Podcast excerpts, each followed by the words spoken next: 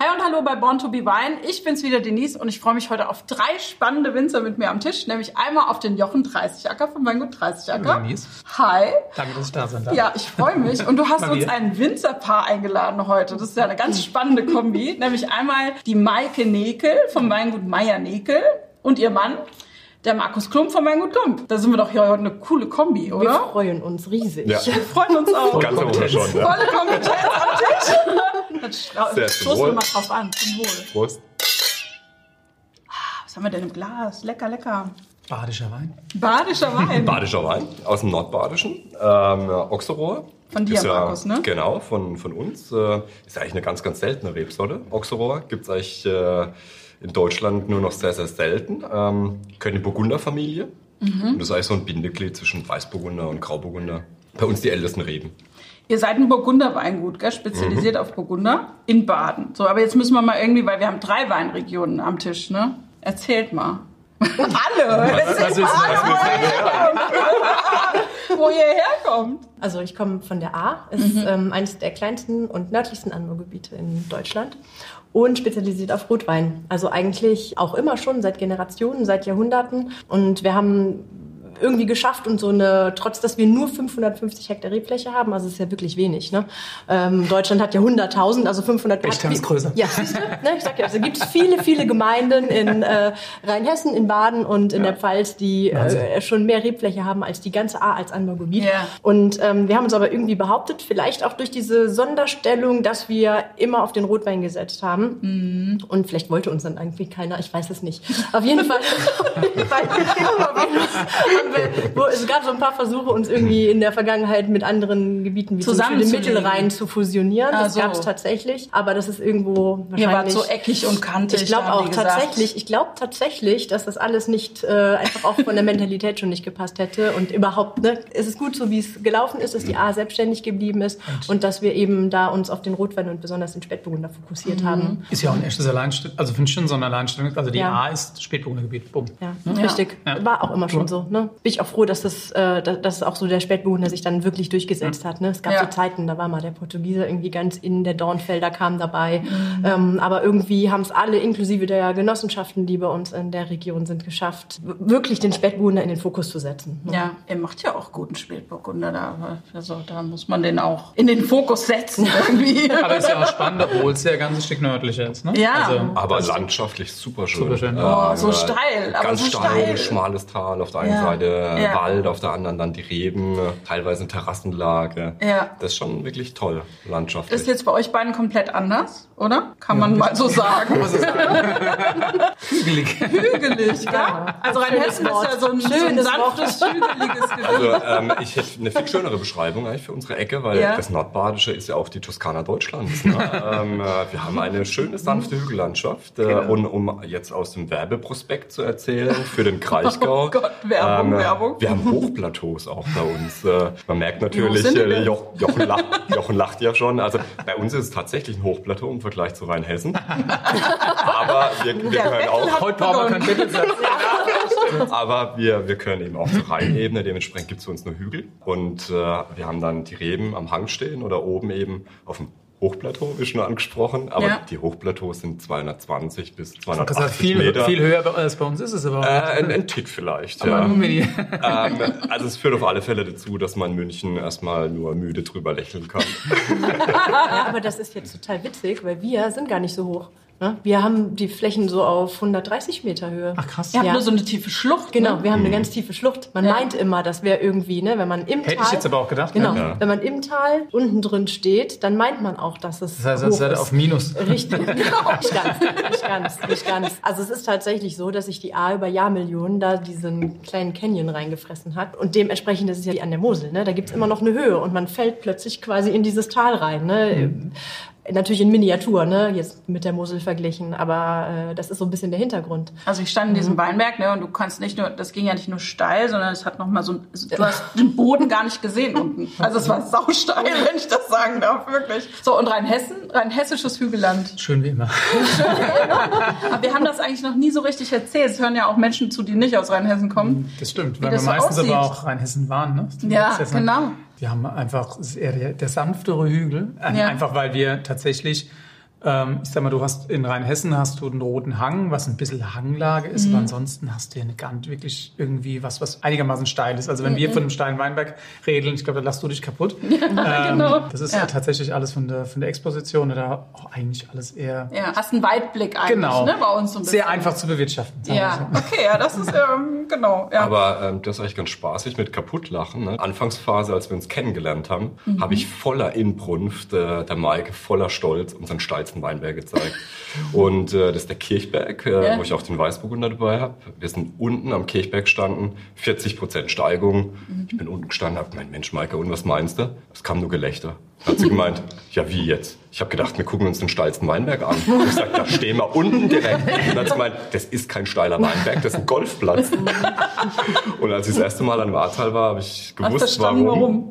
40 Prozent ist da wirklich äh, Das ist schon krass, ja. Wesentlich entspannter wie die Ja. 65 Prozent Steigung dann im Ahrtal. Das sind schon andere Dimensionen. Aber es ist ja viel Idealismus dabei, ne? Also das finde ich Mhm. ja, das, äh, an der an der A, du kannst, du kannst, wir haben es ja wirklich einfach. Das Ja. muss man ja dazu sagen. Ne? Und du musst, kannst ja bei uns sehr, sehr einfach und sehr preiswert Wein machen oder Mhm. du gibst dir halt Mühe. Aber ich meine, bei euch ist ja beides. Du hast viel erschwertere Be äh, Bewirtschaftung und dann gibst du noch Gas und sagst, jetzt brauche ich aber noch die Qualitätsarbeiten, die jetzt verhängen. Das ist Naja. ja schon, man kann es einfach haben. Ja, aber wer Aber ist ja immer einfach. Wer will schon einfach? Nee, aber was ja, was ja unbedingt, man, klar, ihr habt die Wertschätzung. Ich glaube, die A-Weine sind ja auch deswegen auch, sagen wir mal, ein bisschen hochpreisiger als andere, aber trotzdem finde ich, das geht so oft verloren. Wenn es um den Preis geht, dann muss es irgendwie, ist gerade egal, wo es herkommt. Und du siehst halt nicht, ist es ein Wein von der Mosel, ist es ein Wein von der A oder kommt er halt eben wirklich aus der, ich will jetzt gar nicht die Pfalz oder Rheinhessen ganz einfach immer äh, sehen, aber es ist halt, oder auch Baden zum größten Teil oder viele Teile sind einfacher zu bewirtschaften. Ja. Ist einfach so. Ja. Es ist halt einfach so, dass die, diese Steillage ähm, heute vielleicht nicht mehr die Wichtigkeit hat mit, der, mit dem Klima. Ne? Ist halt ich warm meine, genug. es ist eigentlich ja warm genug. Man ist ja in die Steillage gegangen, weil einfach je, je, je steiler, umso höher ist die Sonnenintensität. Ne? Also am höchsten ist die Sonnenintensität, wenn sie mit einem 90-Grad-Winkel auf der Erde auftrifft. Und ähm, d- d- je nördlicher man ist, ne? auf der Nordhalbkugel Halbkugel in dem Fall, umso ähm, ähm, weniger intensiv scheint die eben ne? Ja. auf den Boden. Und die Steillage ist letztendlich die Idee, oder es ist ja tatsächlich physikalisch einfach so, dass da am das meisten ist, ab, es ist wärmer, ne? Ja. Es ist wärmer. So. Ja. Ähm, aber dann ist es zum einen die von uns Winzern her die Wertschätzung der Lage, dass wir einfach wissen, was da für Weine rauskommen, eben schon seit Jahrhunderten. Und zum anderen auch die Wertschätzung der Kulturlandschaft. Ne? Also dass die Landschaft und, und, und die Region, äh, die mit Weinbau in Steillagen arbeiten, unheimlich geprägt. Und wenn das plötzlich nicht mehr da wäre und es wäre einfach nur irgendwie Gebüsch oder bewaldete Fläche, da würde ja auch was fehlen. Ne? Ja. Und auch, ähm, sagen wir mal, jetzt ein bisschen auch so den Artenschutz mit den ganzen Trockenmauern und so, die da stehen. Ne? Das ist ja, wenn es das plötzlich einfach nicht mehr geben würde, ne? das wäre ja schon auch irgendwie ein Verlust. Ne? Und deswegen, sage ich mal, Wertschätzung in, in mehrererlei Hinsicht. Ne? Einmal dem Wein und aber auch der, Der der, ganzen und der Kulturpflege. Kulturfläche Ja, Kultur, auch ja. ähm, geschuldet. Ne? ja. Und ähm, deswegen macht es auch Spaß. Deswegen stellt man das auch einfach überhaupt nicht in Frage. Also ich komme gar nicht auf die Idee und denke, wieso machen wir das hier eigentlich? Ja. Ne? Und, und es Nein, macht das natürlich den, den Ja. Reiz aus, auch Ja. als Naherholungsgebiet, äh, was Ausflüge anbelangt. Das ist schon toll. Ja. Mit dem Rotweinwanderweg, der dann oben entlang zieht, man guckt unten ins Tal, gegenüber hat man der, die Wälder dann. Das ist schon toll. Ja, ich fand es auch sehr imposant Und da bei euch an der noch A. so einen schlechten Tag erwischt. Ja, aber dann kam die Sonne raus Ja. und dann wird's gut, ne? Das muss man schon sagen. Stimmt. So, aber jetzt sprechen wir doch noch mal. Jetzt haben wir hier den Auxerrois im Glas. haben, ne? Und wir haben noch ein bisschen was in der Flasche. Vielleicht sagt ihr mal was zu dem Wein von Markus, den wir da jetzt im Glas haben. Das ist ein sehr prägender Wein für den Markus ist, den man gerne vorstellt. Aber ich finde, den Auxerwein ist zum Beispiel auch eine Rebsorte, die eigentlich sehr säuremild ist. Und das finde ich bei dem Wein immer so spannend, dass der diese Frische und diese Frucht hat, was den eigentlich so trägt. Weil das ist bei uns Auxerwein, wir hatten es mal probiert, wir haben es dann irgendwann gelassen, weil es einfach, wenn du nicht drauf achtest, ist er ganz schnell überreif, ist langweilig, banal und das ist der Wein ja gar nicht. Ich finde, Nee. eine super schöne Frucht, ganz viel Eleganz, du hast, kannst ihn toll trinken und ist ein super guter Start. Also Ein mega Duft auch, finde und ich. ähm, 2019 find, zeigt jetzt auch, dass 19 eigentlich jetzt gerade so schön zum Trinken ist. Super Jahrgang, Ja. 2019. 19 ist einfach noch gesehen echt groß gewesen. Ne? Ja. Absolut. Letztendlich geht es wirklich um die Säure beim Auxerrois, weil er von Natur aus relativ wenig Säure mit sich bringt. Deswegen ist das Kriterium Säure für einen Lesezeitpunkt auch extrem wichtig. Und da haben wir einfach den Vorteil, dass die Reben die ältesten Reben sind, die wir haben im Weingut. Pflanze 65, also weit über 50 Jahre alt, die einfach Kleinheitsrege bringen. Und das Synonym vom Auxerrois ist ja gelber Burgunder. Und so sehen auch die Trauben schon aus im Weinberg, wenn sie reif sind. Die werden goldgelb äh, mit Echt? roten Bäckchen, wie so reife Mirabellen oder reife Aprikosen. Und so schmeckt dann auch der Wein. Einfach Ja. ganz gelb äh, von der Aromatik. Ja. Dementsprechend passt es halt auch super zur asiatischen Küche, zu Fischgerichten. Ja, ist toll. Das ist so ein Klassiker. So ein Sushi-Wein. Oder einfach so. Oder, Oder einfach so, genau. oder einfach nur so. Wir haben ja jetzt die letzten Mal ganz oft so Riesling-Weingüter hier gehabt und Jochen, du machst ja auch ganz viel Riesling, aber wir haben sehr viel immer über Riesling gesprochen. Aber wenn wir jetzt ein Weingut da haben, das ausschließlich eigentlich auf den Burgunder, was muss, worauf musst du, machst ja auch Burgunder, worauf muss man denn achten, wenn man Burgunder macht? Was muss man denn da anders machen? Also was bei den Burgundern prinzipiell immer ganz, ganz wichtig ist, äh, ist dieses Säuremanagement, weil die einfach weniger Säure mit sich bringen wie ein Riesling. Und dementsprechend äh, muss man einfach auf jede kleine Einzelparzelle Rücksicht nehmen, separat im Endeffekt die einzelnen Parzellen bewirtschaften, ganz individuell, um Weil genau die Säure braucht, um ne? diese Saftigkeit eigentlich zu bewahren, weil letztendlich ist es ja e- unabhängig von der Rebsorte, die Säure macht äh, das Rückgrat, macht die Lebendigkeit eines Weines aus. Ja. Und dementsprechend ist sie einfach ganz, ganz wichtig. Auch für uns, für die Ecke, wo wir sind, Baden ist ja extrem langgezogen. Er streckt sich über 300 Kilometer von Heidelberg bis an die Schweizer Grenze. Wir sind ganz im Norden da davon. Und das möchten wir einfach auch in der Stilistik unserer Weine zeigen. Einfach immer diese Saftigkeit, diese Frische, diese Eleganz. Nicht zu schwer, nicht zu fett. Ich glaube, das ist generell ein Thema, ne? dass du einfach mittlerweile diese Leseterminierung und gar nicht mehr nur auf Burgunder, weil mittlerweile ist es auch so warm, dass man auch sagen muss, auch beim Riesling muss ich da schauen, dass du einfach da ganz viel falsch machen kannst. Früher war es ich weiß noch ganz genau, die ersten Jahre, ähm, nachdem ich in der Lehre war, da war es so immer, es ging immer um Reife. Das heißt, je länger du ziehen konntest, umso besser war es. Da haben wir sogar noch im November gelesen. Ne? Und das ist ja komplett vorbei. Sondern du musst eher gucken, wann ist der richtige Zeitpunkt, dass die Trauben ausreifen können und trotzdem immer noch die Frische und die Brillanz und die Saftigkeit dann haben, die du brauchst. Ob es Riesling ist oder auch Burgunder. Aber ich, beim Burgunder musst du halt noch mehr drauf achten, gerade wenn du es in wärmeren Lagen hast, weil es halt noch schneller geht. Ja. Das ist ganz witzig, weil wir ja letztendlich alle in der Zeit gelernt haben, äh, also diese Ausbildungen zum Winzer gemacht haben, in der es noch wirklich drum ging, ähm, einen Wettkampf in der Reife zu gewinnen. Und es war ja auch gar nicht so einfach teilweise. Ne? Also es ist ja nicht so wie heute, dass uns die Reife geschenkt wird und wir müssen einfach nur sagen, an dem oder an dem oder an dem Tag. Ne? Genau. Ähm, und wir lesen ja heute nach, also wir müssen ja mit Geschwindigkeit lesen, dass uns das nicht überreif wird. Und früher hat man das ja ganz anders gemacht. Ne? Da musste man dafür kämpfen. Da musste man quasi pokern. Wie, wie wird das Wetter? Ne? Regnet es nochmal oder nicht? Hat man immer Wetterbericht geguckt und kann man nochmal hängen lassen? Vertragen die Trauben den nächsten Regen und sowas? Ja. Ne? Werden sie es Ja, schaffen? Ähm, werden ja, sie schaffen oder Ja. gehen die dann, äh, ne, oder kommt vorher irgendwie Fäulnis rein? Ja. Und ähm, das gibt's ja heute gar nicht Aber mehr. auch die Fäulnis, ne? Ich finde Fäulnis, das war noch vor Jahren ein viel größeres Thema als jetzt, ne? Wir Absolut. probieren ja manchmal edelsüße Weine zu machen, kriegen es einfach nicht hin, weil nichts faul es fault nichts, Ja. ne? Ja. Äh, und du wirklich einfach gu- gucken musst, dass es halt einfach nicht zu reif wird. Kann man denn sagen, den Baden, also wenn, wenn man sagt, in Baden gibt's schon immer viel Burgunder?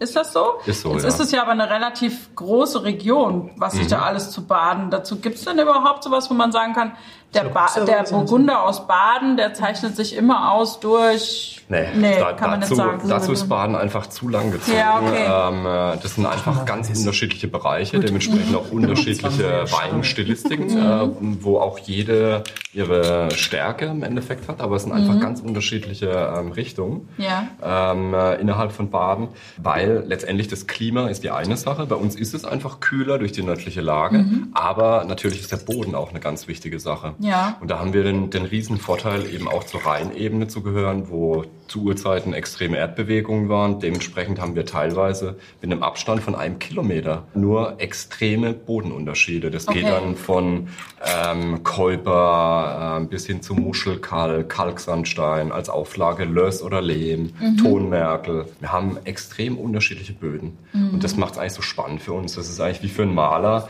die Farbpalette eine unheimlich tolle Spielwiese dann. Ja. Äh, weil dementsprechend ganz andere Stilistiken dann Kannst du ähm, ganz viele rauskommen. unterschiedliche Weine eigentlich auf Tisch Absolut, stellen, ne? ja. Von einem Jahrgang. Ja. Und, aber durch diese 300 Kilometer ähm, auch. ähm, Distanz innerhalb von Baden kann man jetzt nicht sagen, das ist der ganz klassische ähm, Ja. badische ähm, Grauburgunder oder Weißburgunder-Stil. Jetzt bist du ja, ich, ich bin ja zu dir hingefahren ins Weingut, ne? Fährt man so von der Autobahn ab, zack, ist man da. Also das ist jetzt eigentlich nicht so ein Gebiet, wo jetzt so viele Weingüter sind, ne? Überhaupt nicht, Da, ne? wo du bist, ne? Überhaupt nicht. So. Das war am Anfang auch eine, äh, ein Riesenproblem, eigentlich die Schwierigkeit, weil äh, Bruchsal, wo unser Weingut ist, kennen die Leute vom Stau auf der Autobahn. Das ist eigentlich so der Klassiker, kommt in allen Verkehrsnachrichten drin vor. erlebt. Ähm, deswegen bin ich ja jetzt auch äh, heute zehn Minuten zu spät gekommen. Ich bin auch wieder auf der 5, äh, kurz nach Bruchsal äh, im Stau gestanden. Das stimmt. Ähm, aber das ist äh, wirklich toll auch. Äh, die Leute merken sich das auch, wenn man sagt, Mensch, äh, fahren Sie doch das nächste Mal einfach bei uns ab, wenn Sie wieder im Stau stehen. Also kleine Weinprobe du Ähm, weiterfahren. Auch wenn es im Endeffekt äh, noch vor 10 Uhr wäre und Sie haben jetzt keine Lust, Wein zu probieren. Wir haben auch eine gute Kaffeemaschine und leckeren Kaffee, ist überhaupt kein Vielleicht noch so Problem. Elektroladesäulen, dann kann man vielleicht bei euch demnächst Sollten die wir vielleicht noch nachrüsten, ja. überbrücken. Dann Tesla wäre- Ladestation. Genau, das ist doch ganz cool, oder? Platz hätten wir auf Ja, alle Fälle für die stimmt, Ladestation. genau. Ja. Die Leute haben eigentlich die ähm, nordbadische Region eigentlich nicht für Wein auf dem Schirm. Ja. Mittlerweile hoffe ich dann doch etwas mehr, seit wir einfach äh, unser Bestes geben, da Top-Qualitäten zu erzeugen. Aber in der Anfangsphase war es die Schwierigkeit, den Grundbekanntheitsgrad herzustellen, weil eben nicht schon zig namhafte Betriebe im direkten um Umfeld waren. Und das hat es natürlich nochmal schwieriger gemacht. Aber letztendlich ist es auch unser, unsere Motivation. Wir sind da extrem detail- und qualitätsversessen und so haben wir uns dann Schritt für Schritt einfach nach oben gearbeitet. Ja. Ihr habt jetzt keine Weinbautradition so richtig in der Familie, gell? Nee, äh, überhaupt nicht. Ähm, ich meine, du siehst ja eigentlich jetzt äh, mit mir ähm, auch erst die zweite Generation. Ich mache das Weingut jetzt mit meinem Bruder zusammen. Ja. Wir ergänzen uns super, haben das so ein Stück weit auch äh, aufgeteilt. Er ist hauptsächlich im Weinberg, ich bin im Keller, im Vertrieb und das Büro teilen wir uns. Und vielleicht muss man das sagen, die Und, Eltern äh, hatten wie ein Garagenweingut. Richtig, ja, ganz genau. Das ist schon also eine geile Geschichte. Hat, äh, 83 waren, äh, die, äh, war die Anfangszeit und äh, begonnen haben wir mit einem halben Hektar Rebfläche. Also halbes Hektar in Stöcke ausgedrückt. Da sind wir so bei zweieinhalbtausend Stöcke. Da kennt man fast noch jeden Stock beim In, Namen. in Baden sind da Und in, in Baden ist es eigentlich, äh, Eher weniger. da, da ist im Endeffekt jedes Erdbeerfeld und äh, Ja. Spargelfeld größer. Äh, also das war im Endeffekt wirklich sehr, sehr klein. Und Ja. unsere Eltern haben als Seiteneinsteiger angefangen. Mein Vater hat äh, im Rathaus gearbeitet, meine Mutter auf der Sparkasse. Also jetzt nicht so die klassischen Berufe, aus Nee. denen man raus ein Weingut gründet, aber beides Berufe, die man auch als Winzer sehr, sehr gut brauchen kann, weil man muss zum einen mit sehr viel Bürokratie umgehen können und zum anderen mit den Finanzen. Deswegen waren die Grundlagen nicht so schlecht. und es war in einem kleinen Hinterhof von Bruchsal. Ja, Direkt im witzig. Ortskern. Äh, mittlerweile sind wir am Stadtrand von Bruchsal auf einem kleinen Hügel gelegen, haben vor sechs Jahren jetzt alles komplett neu gebaut. Ähm, Sieht toll aus. Also es sieht ja wirklich mich. aus wie so ein Schiffsbug irgendwie, der da so steht. Ja, also uns war es einfach wichtig, äh, so eine Wohlfühloase fürs Probieren zu schaffen. Einfach ähm, extrem viel Tageslicht, dementsprechend große Glasfronten und nur Naturmaterialien. Sichtbeton, Holz, Glas, das sind so die drei Baustoffe, die wir verwendet haben. Und jetzt ist das Ganze auch stimmig, ähm, weil viele unserer Weine dann doch auch von Top-Restaurants oder Top-Hotels kennen, die dann auch so eine gewisse Grunderwartung haben, was sie sich von einem Weingut vorstellen. Gut, aber in so einer Garage empfangen zu werden, ist schon cool. Ne? Ja, Hat so das ja. Berlin-Schick-Feeling. Ne? Ja, das ist wirklich, äh, da hätte man noch ein bisschen Graffiti an der Wand Ja, machen genau. können und dann wäre alles perfekt gewesen. Aber äh, jetzt fühlen wir uns einfach extrem Ja, wohl, seit ja. wir den Neubau haben. Und unsere Eltern sind auch noch mit dabei, halten uns den Rücken frei, sind dann äh, in der Vinothek für den Verkauf dann zuständig. Und Ist die haben auch super. früh mit ökologischem Weinbau angefangen, ne? 96.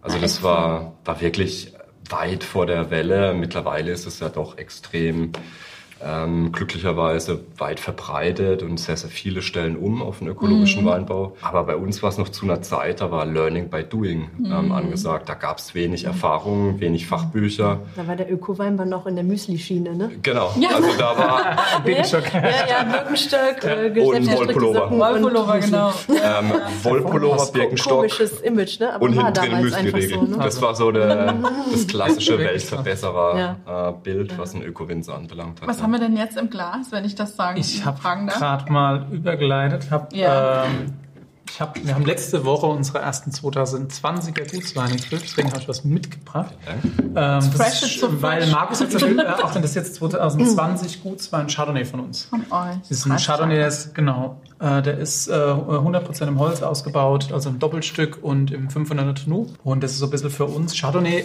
Wir haben ja gerade eben über das Klima gesprochen. Chardonnay ist ja schon eine Rebsorte, die bei uns mittlerweile einfach gut passt. Also ne, seit 1991 ist in Deutschland erlaubt, als Qualitätswein Chardonnay anzupflanzen. Vorher haben es alle als Tafelwein gemacht, die es gemacht haben. Also das siehst einfach auch, damals war es noch nicht warm genug, wir hatten nicht genug Sonnenstunden für Chardonnay. Und äh, meine Eltern haben glücklicherweise auch äh, 91 angefangen, Chardonnay anzupflanzen und glücklicherweise auch die richtigen Klone, nicht nur, ne, ja.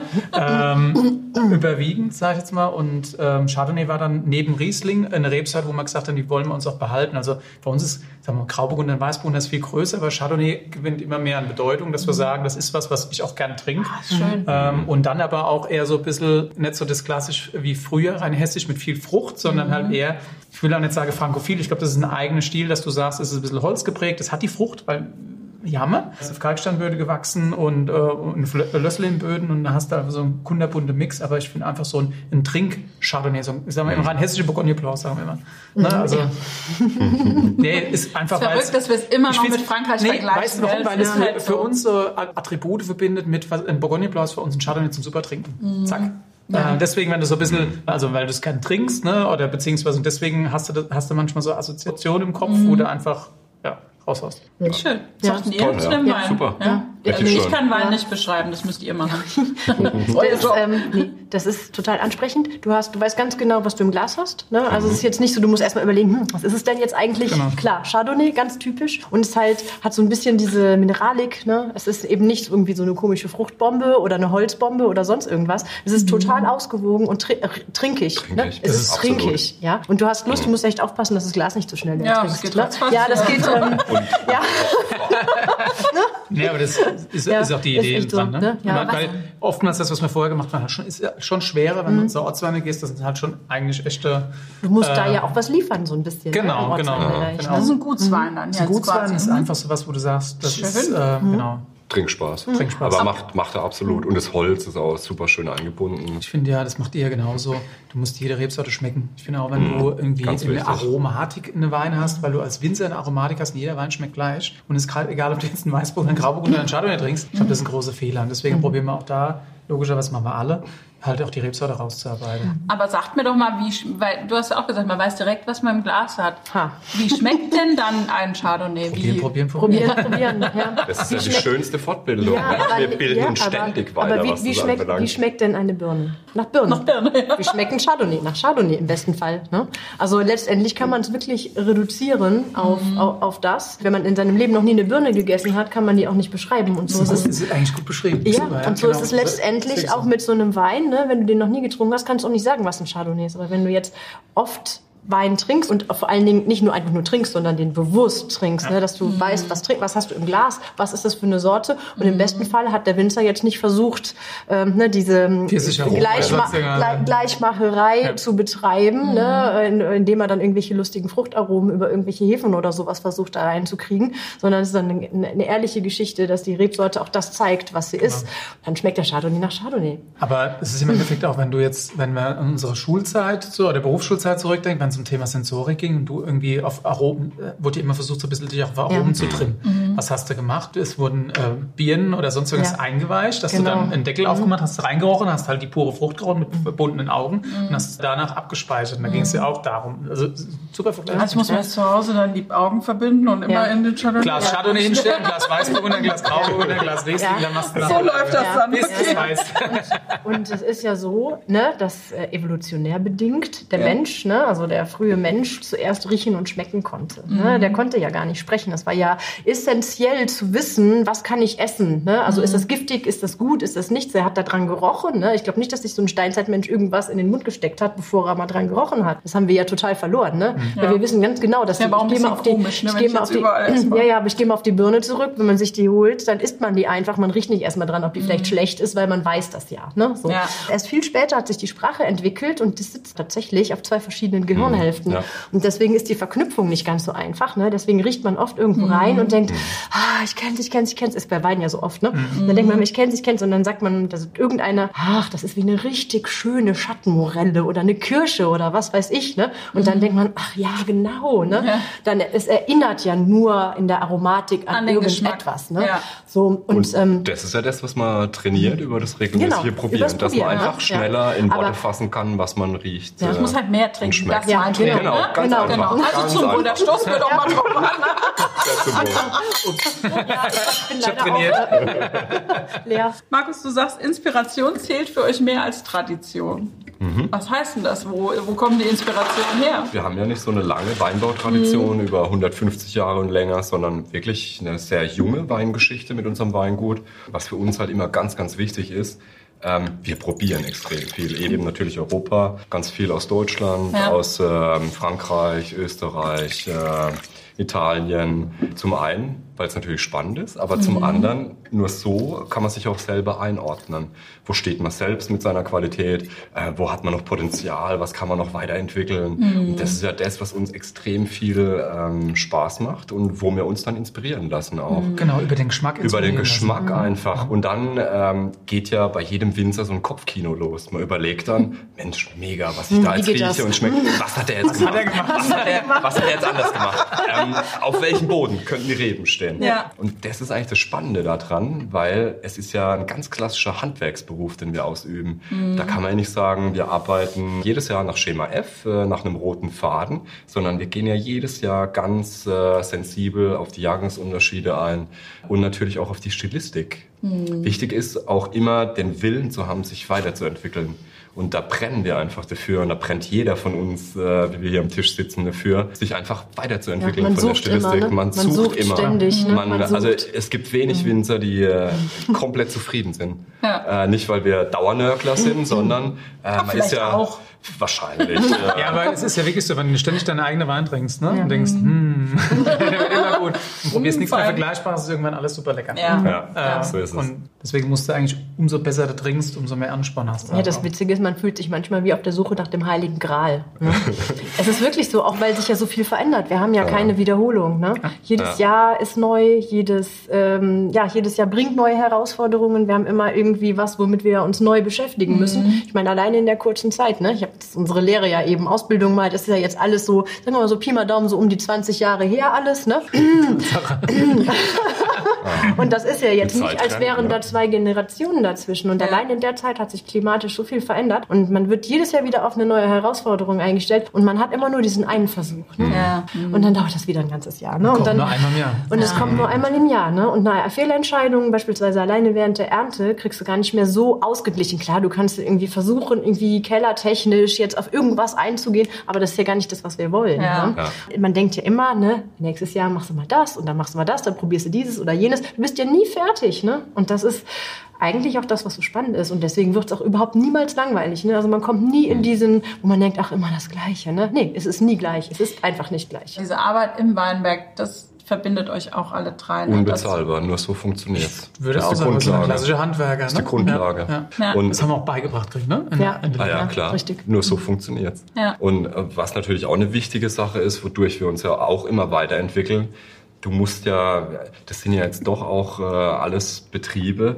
ähm, die sich extrem dynamisch weiterentwickelt haben und gewachsen sind. Du musst ja erstmal auch eine gute Basis erarbeiten, mhm. sei es jetzt von den äh, Fässern, die extrem viel Geld kosten, dann äh, die Top-Lagen, die Schritt für Schritt äh, du dazu nehmen kannst ähm, und das Team natürlich auch, mhm. was du so Schritt für Schritt um dich außenrum aufbaust. Weil eine Sache ist klar, diese Tüfteleien und diese Weiterentwicklung, das sind alles so kleine Rädchen, die aber alle extrem zeitintensiv und ähm, das kannst du nicht alleine aufpassen. Das kann man nicht, das ja. kann man nicht alleine alleine und das ja. kann man auch nur, wenn man, wenn man Ruhe dafür hat äh, und sich darauf konzentrieren Übrigens kann. Übrigens zum Thema alleine, du bist mit dem Wein alleine. Ja. Wir haben ja. schon, wir, haben, wir, haben schon, schon, wir sind jetzt gleich durch. Wir trauen uns nicht zu probieren. Also ich würde dir was dazu sagen, aber vielleicht aber, okay.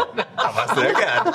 Was haben wir denn im Glas? Jochen, was schenkst du da ein? Ich schenke gerade einen Muschelkalk Chardonnay 2019. Das ist ja auf den den ich gerade mit dem Gutswein eingeladen Den durfte ich schon mal vorprobieren, da bin ich ein großer Fan hier. Das macht auch echt Spaß. Also das mit dem Chardonnay, was ich gerade gesagt habe, äh, bestätigt sich auch in dem Wein. Mhm. Also ich finde einfach, das ist super spannend. Ja. Chardonnay besticht halt immer durch diese Mineralität, durch die Kräutrigkeit. Mhm. Das ist nicht so eine Fruchtbombe wie mhm. Manche andere Rebsorten, aber das macht den Reiz, den Charme einfach auch von der Rebsorte aus. Das ist noch eine relativ junge Anlage, die wir haben. Und da ist der Name auch wirklich Programm, Muschelkalk, weil ähm, da kannst du Stahlkappenschuhe anziehen, wenn du durch den Weinberg läufst. Das ist wirklich komplett voll mit, purem Kalksandstein Okay. und äh, Muschelkalk, wo du dann auch die fossilen Einlagerungen drin hast. Äh, hat uns mega Kopfschmerzen bereitet bei der Pflanzung, durch den hohen Steingehalt natürlich. Aber super spannend. Wir haben da jetzt auch ein kleines Häuschen in der Mitte stehen, wo man Weinproben machen kann mit Blick über die Rheinebene. Das ist äh, schräg gegenüber von unserem Weingut. Kann man einfach auch ganz gemütlich hinlaufen.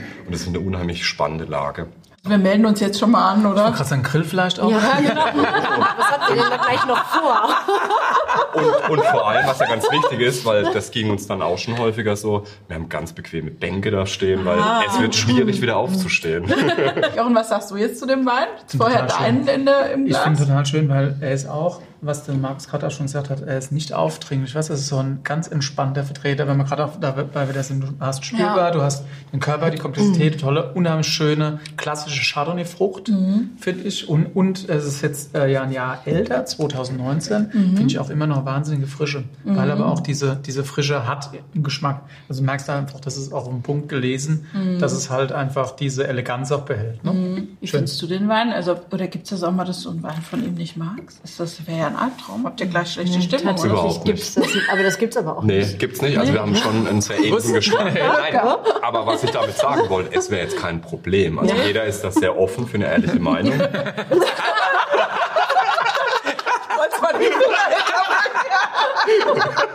Nee, klar, ist klar. Aber, aber, da, da, aber, Glaub dann- mir sofort. aber dann merkt, ja, nee, also es ist, ist wirklich im Endeffekt so, dass wir wirklich einen sehr ähnlichen Geschmack haben und uns doch ganz oft einig sind. Ähm, aber wir probieren natürlich auch sehr viel zusammen. Und das Spannende ist halt auch einfach, äh, jeder kennt ja auch die Stilistik des anderen. Äh, wir haben ja auch, äh, unsere Hauptrebsorte ist Spätburgunder, genauso wie die Hauptrebsorte bei der Maike. Aber keiner versucht dem anderen die Stilistik äh, aufzudrücken, was keinen Sinn macht. Da liegen 240 Das Kilometer sind dazwischen. Völlig unterschiedliche Betriebe mit unterschiedliche unterschiedlichen Betriebe, Böden und Typen. unterschiedlichem Klima. Das ist, Ja. Ähm, das ist und das macht totaler das Quatsch, Spannende eigentlich aus. Ja? ähm, ja. Auch so eine banale Sache wie die ähm, Barrique-Auswahl. Ne? Auch das kannst du nicht Da haben wir ganz andere Böden, ein anderes Klima. Selbst wenn die jetzt als Beispiel analytisch identisch oder nahezu identisch wären, schmecken die Weine komplett konträr, weil sie auf einem anderen Boden gewachsen sind. Und dementsprechend brauchen die auch ganz andere Fässer, in denen die Weine dann letztendlich Anders reifen. gereift. Ja. Und da brauchen sie ein anderes Holz. Ja. Und einen anderen Toast. Ja, das ist so. Ihr seid ja wie viel Kilometer auseinander? 240? so 240, ungefähr, ja. Mhm. Das ist ja schon auch eine Herausforderung. Und ihr jetzt, was ich auch so witzig finde, ihr führt ja beide ein Weingut, aber jeweils mit den Geschwistern. Das ist lustig. Also das ist ja echt lustig, ne?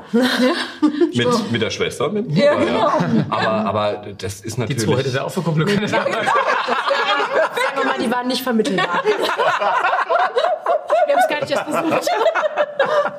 Okay. Ähm, aber, aber was wir natürlich dadurch haben, durch diese Entfernung, durch die 240 Kilometer, unsere ähm, Haus- und Hofautobahn ist ja die A61. Ja. Äh, da kennt man jedes Schlagloch mittlerweile auf der Super. Autobahn. Habt ihr so Weinverkaufsständchen da eingerichtet? So. Hätten wir fast wie äh, die Spargel- und Erdbeerständchen machen können mittlerweile. Das Schöne ist ja, dass jeder eine zweite Heimat dazu gewonnen hat. Jeder fühlt es beim anderen extrem wohl, ähm, weil die Pendelei haben wir jetzt seit 18 Jahren mittlerweile. Ja, Wahnsinn. tatsächlich. Ein paar Kilometer Seit gerissen. 18 Ja. Jahren, ja. Pendeln wir zwischen den beiden Weinregionen und Weingütern. Also, du bist ja auch ein Killer, ne? Wie oft haben wir ja schon Veranstaltungen gehabt, wo du gesagt hast, morgen früh um fünf bin ich dann unterwegs und bin dann baden und dann, aber später bin ich an der A. Denkst, Alter, Da waren teilweise nur zwei, drei Stunden Schlaf dazwischen. Ja, Wahnsinn. Ja. sehr oft. Deswegen haben wir auch eine sehr gute Kaffeemaschine da, die wir dann, die wir dann noch brauchen. Aber ihr habt euch, ihr habt euch in, während, der, während des Studiums kennengelernt, ne? Genau, Ja. richtig. In Geisenheim, beim, Ja. ähm, ja, in der Fachhochschule, beim Studium der Weinbau und Önologie. Genau. Ja. Und wie das dann manchmal so ist, ne, da kommen viele Regionen zusammen Ja. und dann kommen Menschen zusammen. Kannst ja auch und nicht aussortieren, sagen, oh, Nee, ich aus kannst du Baden, nicht. kannst du nicht brauchen. Nee, ne? kannst du nicht. Kannst du weit fahren, nächster bitte. Wobei, Das man, machst du nicht, man ja. muss ja dazu sagen, zusammengekommen sind wir dann erst in Südafrika. Ja, gut, ne? das, ja, Weil, aber letztendlich war es trotzdem während dem Studium. Weil eine Ja. Sache, also eine Sache, ich glaube, da waren wir beide ziemlich ähnlich von der Denkweise. Wir hatten echt die Denkweise, mit dem Winzer Ja, nie im das ist Leben. halt, du siehst, du siehst Weil die Probleme. da war der du weißt- Stress ja schon Ja, vorprogrammiert. nee, du siehst, du aber weißt mittlerweile ist mir auch gereift, ich- das ich sag- als äh, Ja, man muss erstmal ein bisschen ernsthafter auf den Punkt zu bringen. Ja. Ich trink noch mal was. Ja. Danke. Michael, ernsthaft. Es ist ja kein, nicht so, dass einer in die Fremde fährt und, ähm, weiß ich nicht, ist da ganz sozial abgeschottet von allen, von der Familie, von Freunden und sowas. Es ist wirklich so, wir haben zweimal ein Zuhause. Ja. Und eine Sache hast du schon angesprochen, die eigentlich ganz, ganz wichtig ist, äh, unsere Geschwister. Weil Die sind ja das auch ist noch ja, da, Die ne? sind auch im Ja. Endeffekt mit da und so ist es eben auch möglich zu pendeln, Mhm. äh, weil ja einer auch immer da ist. Ähm, Auch die Eltern, die im Endeffekt uns auch ganz, ganz oft den Rücken frei halten. Genau. Mhm. Nur so funktioniert es. Das ist ja wie mit allem. Ein starker Familienzusammenhalt ist Ich glaube, das ist unbezahlbar. Ist ganz, ganz alle wichtig. Ja. äh, elementar. Ne? Ganz das, wichtig. das Ja. funktioniert, genau. Familienbetriebe. Ja. Ja, das, so, ist, das das, ist- ist, wirklich so. ja. Und das kann man gar nicht, ähm, wenn man das nicht erlebt, dann weiß man gar nicht, was das alles bedeutet. Ne? Das ist ja quasi Rückhalt in allen Lebenslagen. Ne? Ja. Zu jeder So, ja, Tageszeit, so zu ist jeder Uhrzeit, an jedem Wochentag. Und das ist toll. Ne? Jeder ähm, speziellen Lage im Ja, Land. jeder, auch das, auch, auch das. ist, es ja, ist, wirklich so. Überleg mal. ja. Ja. Muss man jetzt auch mal sagen, jetzt gerade für, für uns Frauen ist das eigentlich auch fast sonst nicht schaffbar, ne? einen Betrieb dann auch so zu leiten. Ja, tatsächlich. Muss man sagen. Ja, also ohne jetzt irgendwie sagen zu wollen, dass alles irgendwie ein patriarchisches System ist oder sowas. Aber es ist nun mal so, dass die Frauen die Kinder bekommen. Ja. Ja, also Ja. Das, das ist halt so, das kann man jetzt nicht irgendwie wegrationalisieren. Genau. Ne? Und äh, das ist so, deshalb, Mal drüber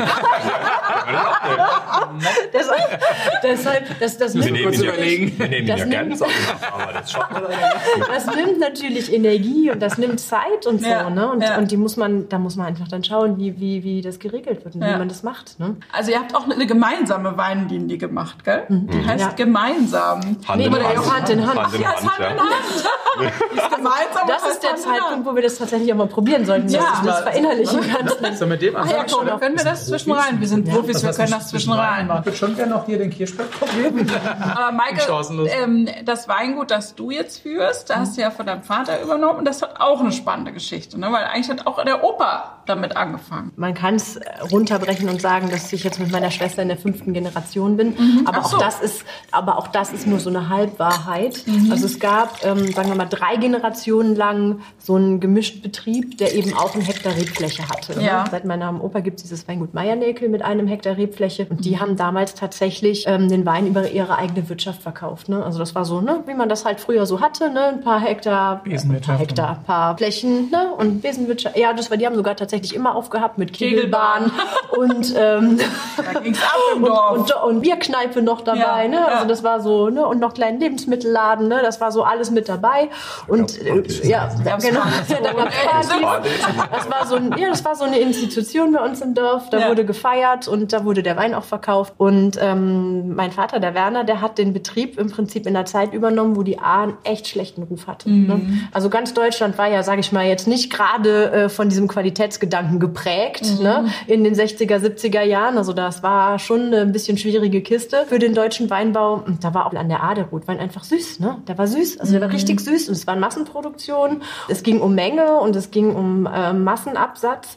Die mangelnde Qualität wurde tatsächlich mit Zucker kaschiert. Ne? So muss man Mhm. also muss man einfach so sagen. Ne? Damit das überhaupt geschmeckt hat, die süße, das süße Ordentlich Zeug, Zucker rein. wurde das süß gemacht. Das hat natürlich den deutschen Weinbau und auch an der A ein ziemlich schlechtes Licht gerückt. Ne? Unser Vater, der fand das toll mit dem Weinbau, aber der hat nicht gedacht, dass er damit äh, seine Existenz finanzieren kann, weil er nämlich keine Lust auf diese Kneipe hatte, ne? das dann zu machen.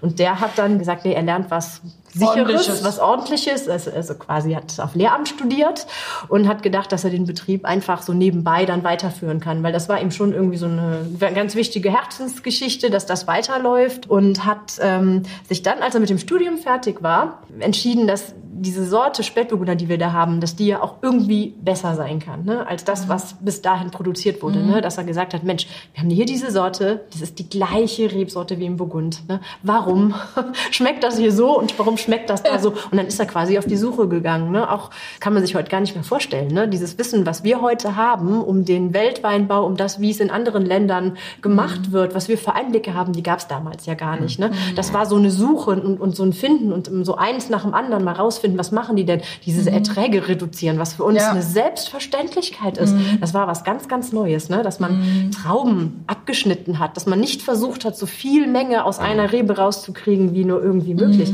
Das kannte man nicht. Und so ist er an die Sache rangegangen. Da hat er letztendlich festgestellt, dass man äh, das mit 50 Prozent nicht machen kann, dass man eher 150 Prozent braucht, um in die richtige Richtung zu gehen.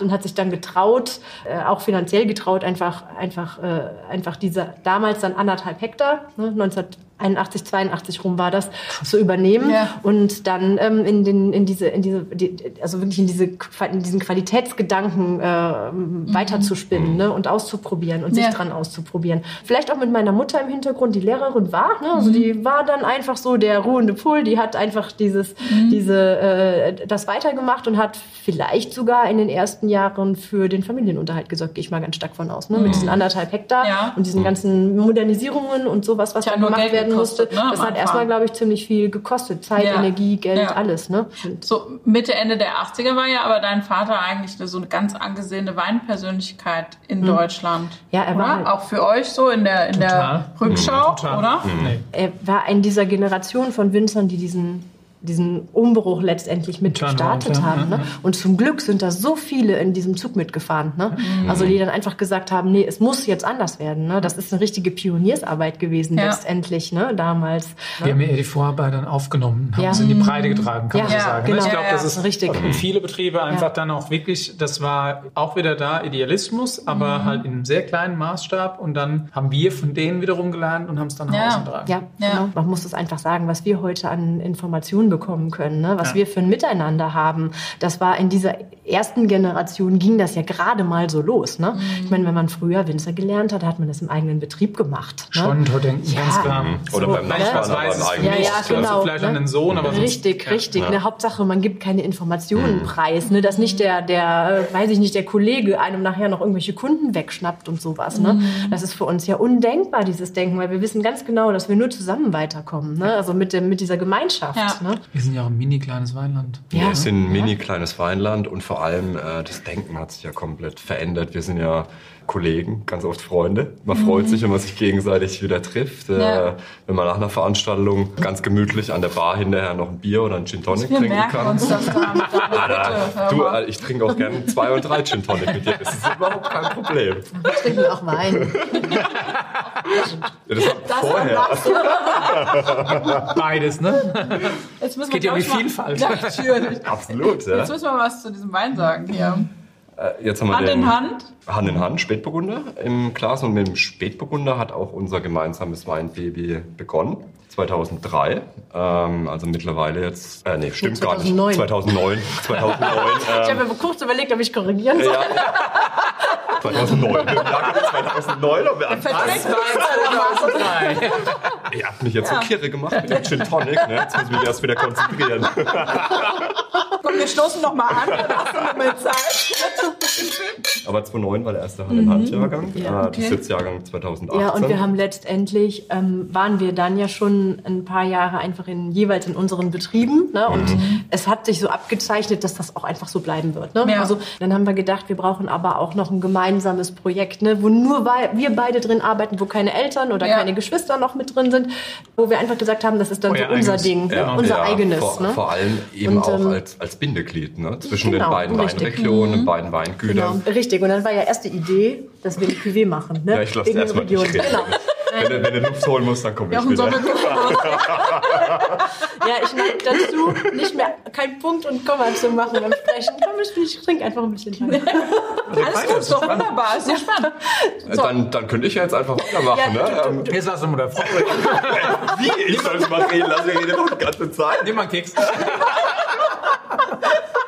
So, genau. Und als allererstes haben wir gedacht, wir machen eine Cuvée. Und, wir, und wollten halt A und. Baden, A und Baden in einem Wein vereinigen. Dann haben wir gesagt, das wäre eine ganz lustige Geschichte. Ne? Ja. Und dann war es aber so, dass äh, weingesetzlich das ja dann Tafelwein gewesen wäre. Und das haben wir dann Genau. einfach aus unserem ganzen Verständnis heraus gesagt, das Das ist jetzt Quatsch. Ne? So. Und zum anderen ist es Quatsch. Also es war halt so eine, ja, so eine, so eine romantische Idee, diese, diese Weine dann irgendwie in eine Flasche zu vereinigen. Ne? Aber das geht ja diesem ganzen Gedanken nach Herkunft und nach, ich sag mal, das Wort es Terroir, es steht Komplett. total dagegen, von der A und von badenden Spätburgunder in der Flasche zusammenzumischen. Mhm. So, Weil ne? es sehr konträr ist. Das sind ja, eigentlich zwei so- sehr konträre also- Anbaugebiete Richtig, vom Klima, ne? von den Böden. Ja. Und dementsprechend haben wir einfach gesagt, es geht nur in einem Gebiet äh, und das Ahrtal ist einfach zu klein. Ja. Wir haben schon festgestellt, Bechtheim ist größer.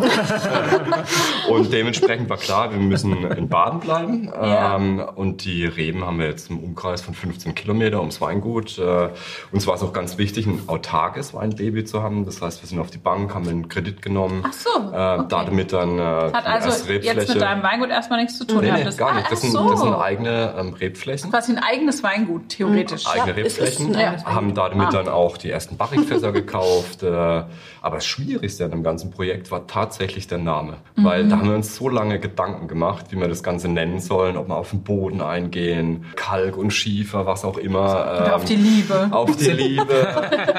Eine Sache war uns aber von Anfang an klar, wir wollten äh, einen Wein, der für sich spricht. Äh. Und jetzt nicht so ein kitschiges Etikett auch mit Blümchen, Schmetterlingen, Herzchen auf dem Etikett, sondern eigentlich ein Etikett, was auch die Geschichte erzählt. Ja. Und nach langem Überlegen sind wir auf den Namen dann gekommen, Hand in Hand, und haben gedacht, Mensch, das passt eigentlich beruflich wie privat relativ gut. Ja. Ja, weil es ja auch eine Handarbeit ist und eine Gemeinsamkeit einfach. Ne? Ja. Da war das, hatte sich das so ein bisschen aufgedrängt, dass es nachher doch ein romantischer Begriff ist, ist uns erst im zweiten Jahr aufgefallen, als die Leute angefangen haben, den bei Hochzeiten auszuschenken.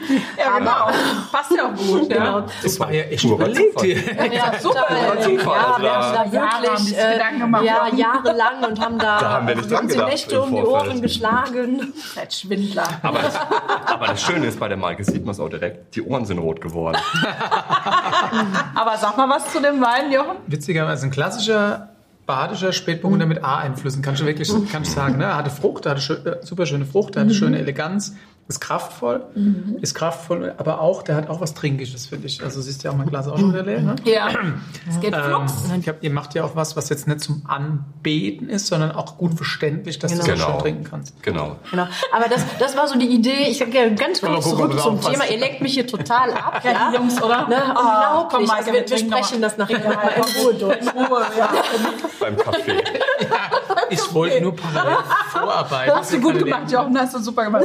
Maike, aber sag mal, du wolltest ja eigentlich ursprünglich gar nicht so wirklich Winzerin werden, weil du gedacht hast, da muss man immer nur so ein Mädchenkram machen, ne? Ja, also.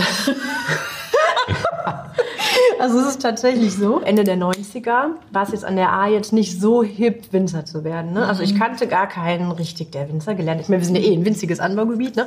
Ich kannte gar keinen. Ne? Und dann war das auch wirklich so, dass ähm, so im Betrieb zu Hause wirklich der Mädchenkram ein bisschen an einem hängen geblieben ist. Ne? So Nämlich? dieses für Weinproben eindecken und wieder spülen alles und äh, Trauben lesen, ne? so war während der Ernte und ein Dekorieren. bisschen Laubarbeiten und sowas alles. Ne? Irgendwie war es für mich gar nicht so, ich sag mal, die ersten Jahre gar keine, gar keine Frage, ob ich das mache oder nicht. Das hat sich überhaupt gar nicht gestellt. Also ich hatte so ganz andere Berufsideen ne?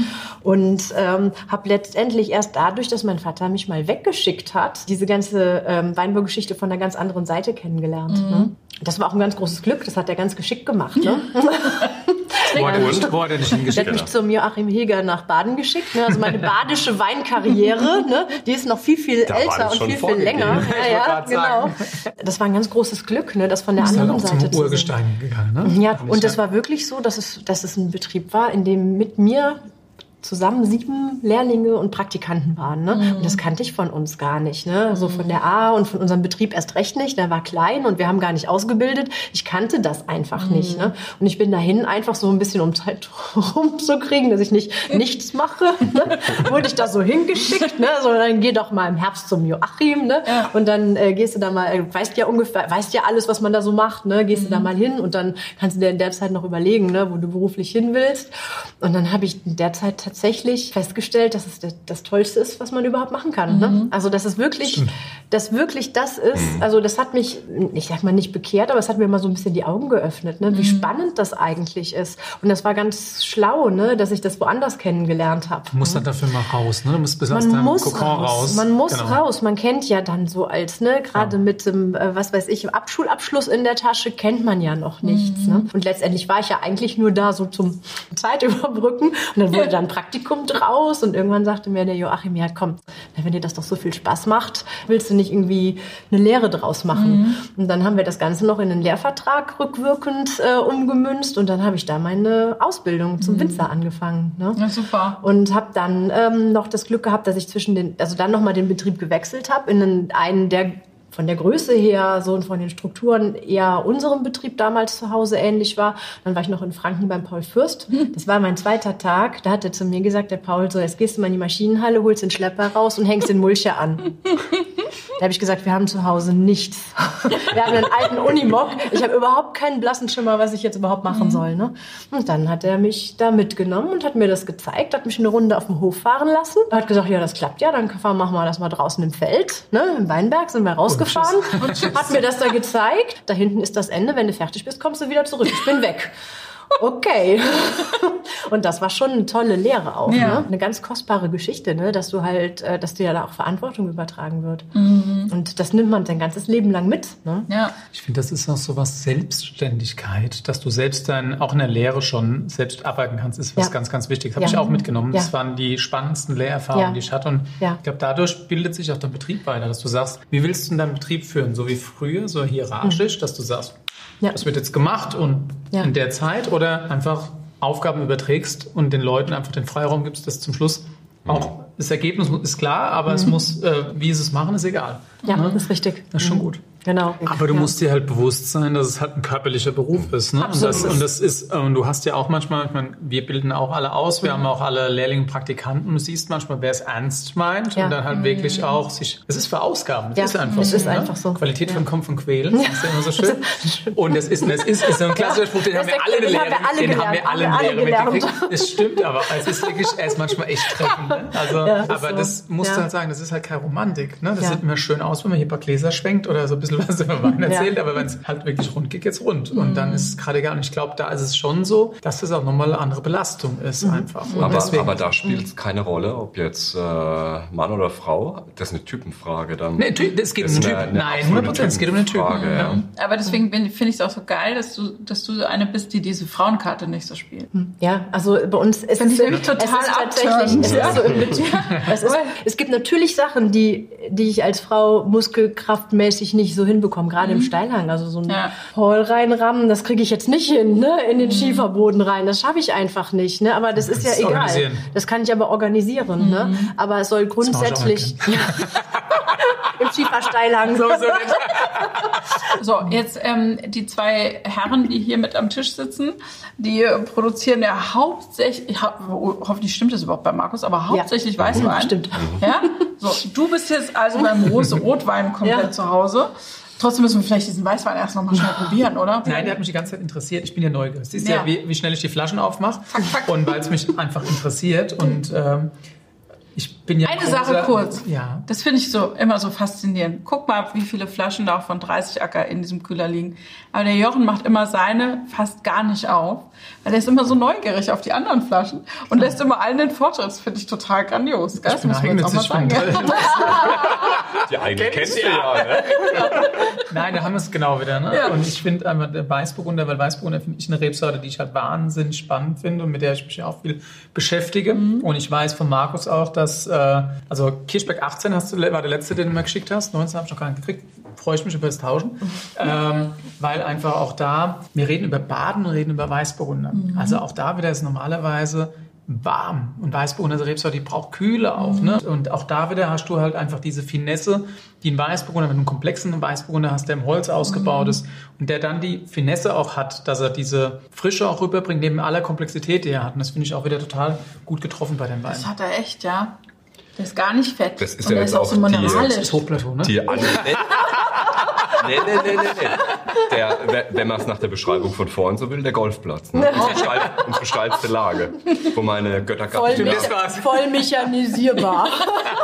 aber, aber, trotzdem haben wir knapp 40 Prozent. Das ist mega. Das ist äh, extrem steil. Also, also jedenfalls schmeckt das voll. Aber ähm, hier mhm. haben wir eben ein, ein komplettes Kalkmassiv. Ähm, dementsprechend immer sehr salzig vom Typ, auch nicht zu spät geerntet äh, Passt halt einfach gut hat, hat einfach diese Saftigkeit, diese Eleganz, weil ein Weißburgunder lebt von dieser Eleganz. Ja. Das ist alles, äh, auf das es ankommt beim, bei der mhm. Rebsorte. Und äh, einfach wieder diesen Trinkspaß, diese Saftigkeit, Ja, äh, Frische äh, und sehr burgundisch. auch. Eisbohnen ist so schön elegant, finde ich immer. Das ist bei aller Kraft, wenn du ihn richtig machst, kann er einfach unheimlich schön durchgängig Ja. sein und das macht einfach viel Spaß. Cool. Ja, komplett im, animiert, ne? komplett im Tonneau vergoren, im 500 Liter Fass. Äh, Haben wir ein Fable, ne? Wir Ja. haben dieselbe Tonnellerie, die wir verwenden. Die gleichen Fässer. Und- gleiche Ja, Fasshersteller. die Klasse Fasshersteller. Fasshersteller. Die Fässer sind so, du freust dich eigentlich bei jedem Fass, wenn du es probierst, weil du einfach weißt, dass die Rebsorte oder das, was du vorhast, halt nochmal Mhm. dieses extra, darum geht's ja. Wir wollen ja zum einen die Reife beeinflussen, aber auch so eine äh, Komponente beifügen, Ja, ne? was ja. du mit Holz eigentlich un unheimlich gut machen kannst, wenn es das Richtige ist. Mhm. Und ihr habt ja vorhin auch gesagt, du kannst es nicht von Gebiet zu Gebiet sagen, dass du den äh, einen selben Hersteller nimmst, weil der, äh, die Tonellerie passt zum einen sehr gut Mhm. und zum anderen vielleicht weniger. Und bei uns ist es halt so, dass gerade Mercury beiden, ob Baden oder Rheinhessen, halt unheimlich gut zu dem Stil Wein passt, die wir machen. Ist extrem elegant, schmiegt sich immer in den Hintergrund, äh, nie zu schwarz von der Holz- genau, Das extrem machen die- machen die elegant. schon gut, ne? Kannst die extrem lang dort äh, ungeschwefelt auf der Hefe liegen lassen, das ist super. Hat das denn eigentlich einen Unterschied, wenn dann so ein Fass neu ist und wenn das mal so drei, vier Jahre hat? Natürlich. Ja, ja. Ja. Du hast ja so die ersten drei Jahre, hast du auch die Geschmacksabgabe vom, von der Röstung des Fasses. Und ab dem vierten Jahr eigentlich nur noch Reifeeffekt. Und wichtig ist äh, bei der Sache eben auch immer diesen Mix dann auch, den optimalen Mix dann zu finden. Muss man Die sind schon wieder. Ja. Wie bitte? Wie war das nochmal? Du, das Schöne ist ja heute, das ist ja wie so ein Thekengespräch. Also immer- es wird aufgenommen, wir können es nochmal anhören. Wenn wir was nicht mitgekriegt haben, ja, und können wir hinterher nochmal So soll das hier auch sein. Ach komm, das Wasser stoßen wir nochmal an. Genau. Ich glaube, wir haben auch schon hier einen Weinwechsel mit drin. Ne? Und- Entschuldigung, und- wir sind weiter. Wir sind immer eins weiter. Sag immer nicht weiter, okay. Unglaublich, Also, ja. aber dann, dann gehen wir nochmal zurück zur Maike, weil ich glaube, in dem anderen Glas ist jetzt inzwischen ein, ein Rotwein von Ja, der hast du Maike den jetzt bei allen schon eingeschenkt? Ja. Ja, Ja, ich ist bei allen Ich hatte, ich hatte bei Maike. äh, einfach, ich habe gesehen, dass Ja. ihr leere Gläser Ja, hattet. wunderbar. Und dann habe ich einmal ähm, den Gutswein Spätburgunder eingeschenkt, Genau. weil den wolltest probieren. Genau, Das ist cool. genau. Ähm, Ja. Also nochmal zurück jetzt zu dir. Du Genau, machst vor genau. allem Rotwein, haben wir ja vorhin gesagt, vor allem Spätburgunder an der A, nicht genau, wahr? genau. Ähm, äh, 85 Prozent der Rebfläche machen Spätburgunder aus. Ja. Ne? Und dann habe ich natürlich ein breites Spektrum zum, äh, zum, zum Arbeiten. Und die A ist natürlich ein kleines Anbaugebiet. Ne? Die läuft über 35 Kilometer von West nach Ost in den Rhein rein. Die letzten 35 Kilometer sind mit Reben bepflanzt. Also es ist schon recht langgezogen dann auch. Ne? Und es ist letztendlich nur auf der ähm, auf, auf der Südseite bepflanzt. Ne? Also deswegen kommen diese 35 Kilometer auch zustande. und ähm, da gehen wir tatsächlich durch verschiedene Kleinklimazonen. Ne? Also der, die eine Hälfte von der A ist ungefähr 14 Tage früher in der Reife als die andere Hälfte von der 35 A. Kilometer Ne? ist echt ein Wort. Das ist schon viel. Ne? Wir haben natürlich nicht am nördlichsten und auch nicht am südlichsten Zipfelflächen, sondern eher so in diesem mittleren Bereich, von dem dann eben auch von, von Komplettschnitt A äh, hier der Gutswein Spätburgunder kommt. Ne? Das ist Ähm, auch 2018, oder? 2018, Ja. genau. Sehr Ähm, schön. Ist jetzt gerade noch so der, der aktuelle Jahrgang. Mhm. Also der Wechsel auf 2019 findet bald statt. Gutswein, klar, ne? Gutswein, das muss die Visitenkarte Visiten, vom. Weingut sein. Ja? Ja. Also der Gutswein, der muss passen. Ne? Das ist die Basis. Das ist natürlich auch das, wo die größte Flaschenzahl dahinter steht. Und das ist auch letztendlich das, was die meisten wahrscheinlich probieren. Ne? Also Gutswein, finde ich, da kann man immer gut dran sehen, wie arbeitet der Betrieb, ne? wo, in welche Richtung geht's und was will das Weingut eigentlich sagen. Ne? Und für uns ist halt wichtig, dass auch der Gutswein-Spätburgunder dieses Thema ah, super transportiert. Ne? Wir haben halt, wir sind in der nördlichen Lage, wir haben Schiefer, wir haben Grauwacke-Verwitterungsgestein. Das ist jetzt alles gemischt hier drin. Wir haben ein bisschen Lehmanteil natürlich auch mit drin. Der soll halt diese, diese Fruchtigkeit und diese Trinkigkeit ausstrahlen, ne? was die A eben ganz gut kann. Das trauen die meisten den Rotweinen ja gar nicht zu, dass du den auch noch, also weiter trinken willst. Ne? Also es Also soll eben nicht schwer sein. Ne?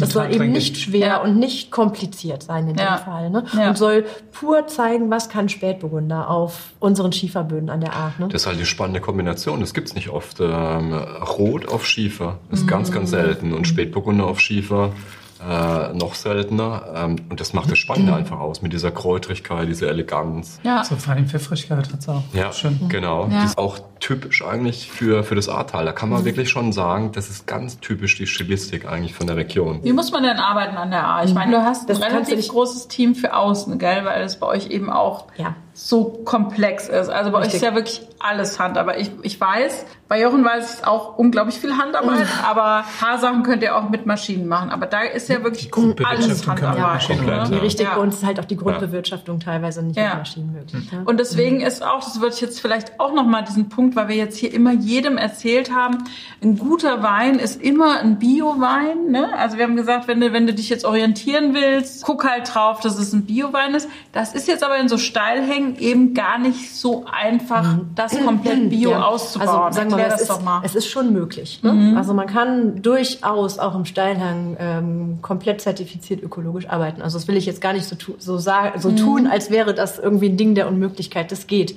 Aber es sind halt sehr, sehr viele Faktoren, die damit reinzählen, die, ähm, die einfach mit beachtet werden müssen. Also wir haben beispielsweise 80 verschiedene Parzellen. Ne? Also mhm ja, sogar über die liegen 80. auch nicht beieinander, die liegen nicht beieinander. Ne? Es sind mhm. ganz, ganz viele kleine ähm, Weinbergsstücke, jeweils mit Nachbarn außenrum. Ne? Mhm. Und die Bewirtschaftung ist halt so zeitintensiv, dass ich es gar nicht schaffe, jede Woche mal überall gewesen zu sein. Das schaffe ich gar nicht. Es mhm. geht gar nicht. Ne? Mhm. Und das ist natürlich eine Sache von Manpower, dass man das hinkriegt. Es ist eine Kostensache. Ne? Und, und wir tasten uns wirklich seit Jahren, also seit ich angefangen habe, sukzessive auf dieses Thema zu, so ökologisch wie möglich zu arbeiten. Ne? Mhm. Wir haben alle Faktoren einen nach dem anderen ausgeschaltet im Betrieb und ähm, das ist eine, eine, Sache, die wir, wo wir seit 20 Jahren dran sind. Es ist viel einfacher wahrscheinlich, wenn man arrondiert große Flächen bearbeitet, wenn Maschineneinsatz mhm. möglich ist. Mhm. Alleine, alleine die ähm, ökologische Bodenbearbeitung ne, hat so viel Zeit und Energie auch gekostet, ne, bis wir das mal hingekriegt haben. Mhm. Das war das allergrößte, es war der allergrößte Hügel, den wir geschafft haben. Ne?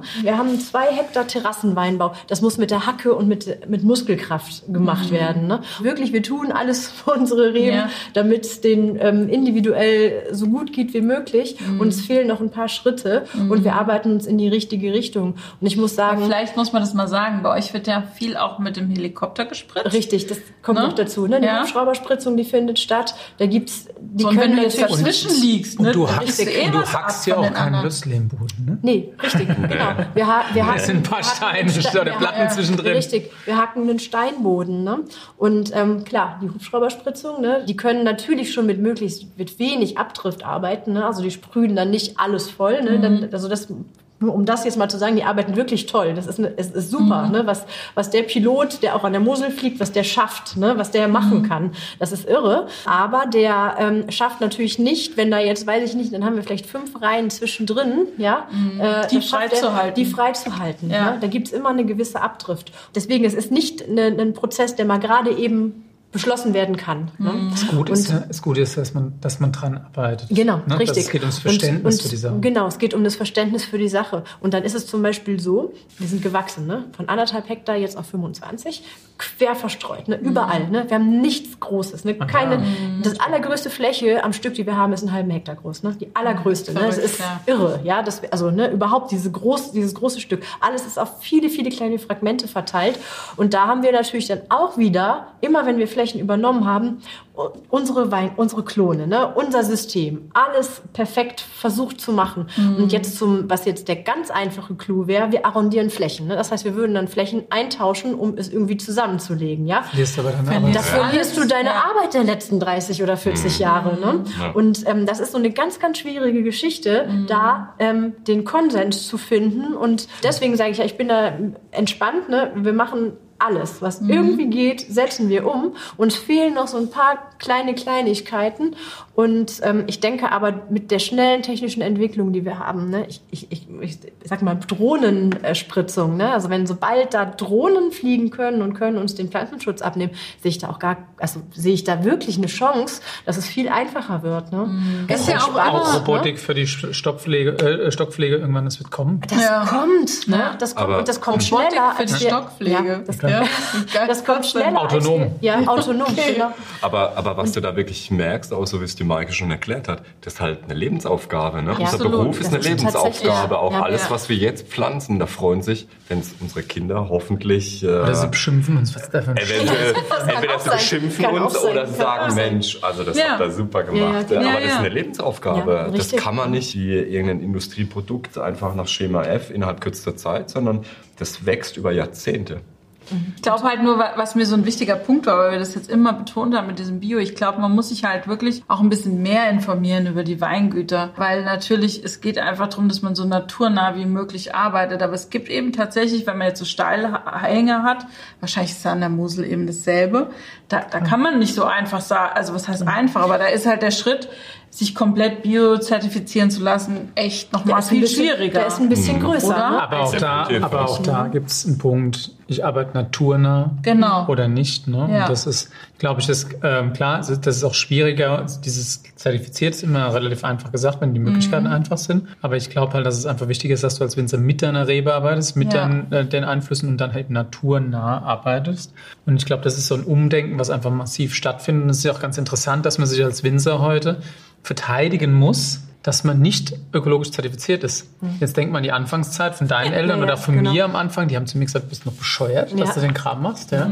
Das ist ein ziemlich cooler Prozess, Ja. ne? was ich auch gut finde, weil ich hoffe ja mal, dass es so ist, dass es irgendwann mal eine Grundlage ist, wo man sagt, okay, wir kriegen das mit verschiedensten Möglichkeiten hin, genauso zu arbeiten, weil wir alle insgeheim wissen, dass diese Art zu arbeiten auch qualitativ das Beste Ja. ist, was Das machen ist nicht kannst. nur qualitativ das Richtige. Und- es ist und von der, von, für alles. Es ist, es ist insgesamt der richtige Umfassend, Weg. Ne? kann man es sagen, ist ja. umfassend und nachhaltig und ganzheitlich. Ne? Ich liebe dieses Ganzheitlich, Wort. perfekt, Ich liebe ja. dieses Wort ganzheitlich. Wollte ich auch nicht anstechen. Nein, nein, nein, gar Aber nicht. mir war es Ich ganz wichtig, das mal zu erklären. Du hast aber perfekt Ja, erklärt. ich, ich finde fühle Genauso mich auch nicht, es, ne? nicht an. Ich habe also dadurch, dass es bei uns halt alles viel langatmiger und viel länger dauert.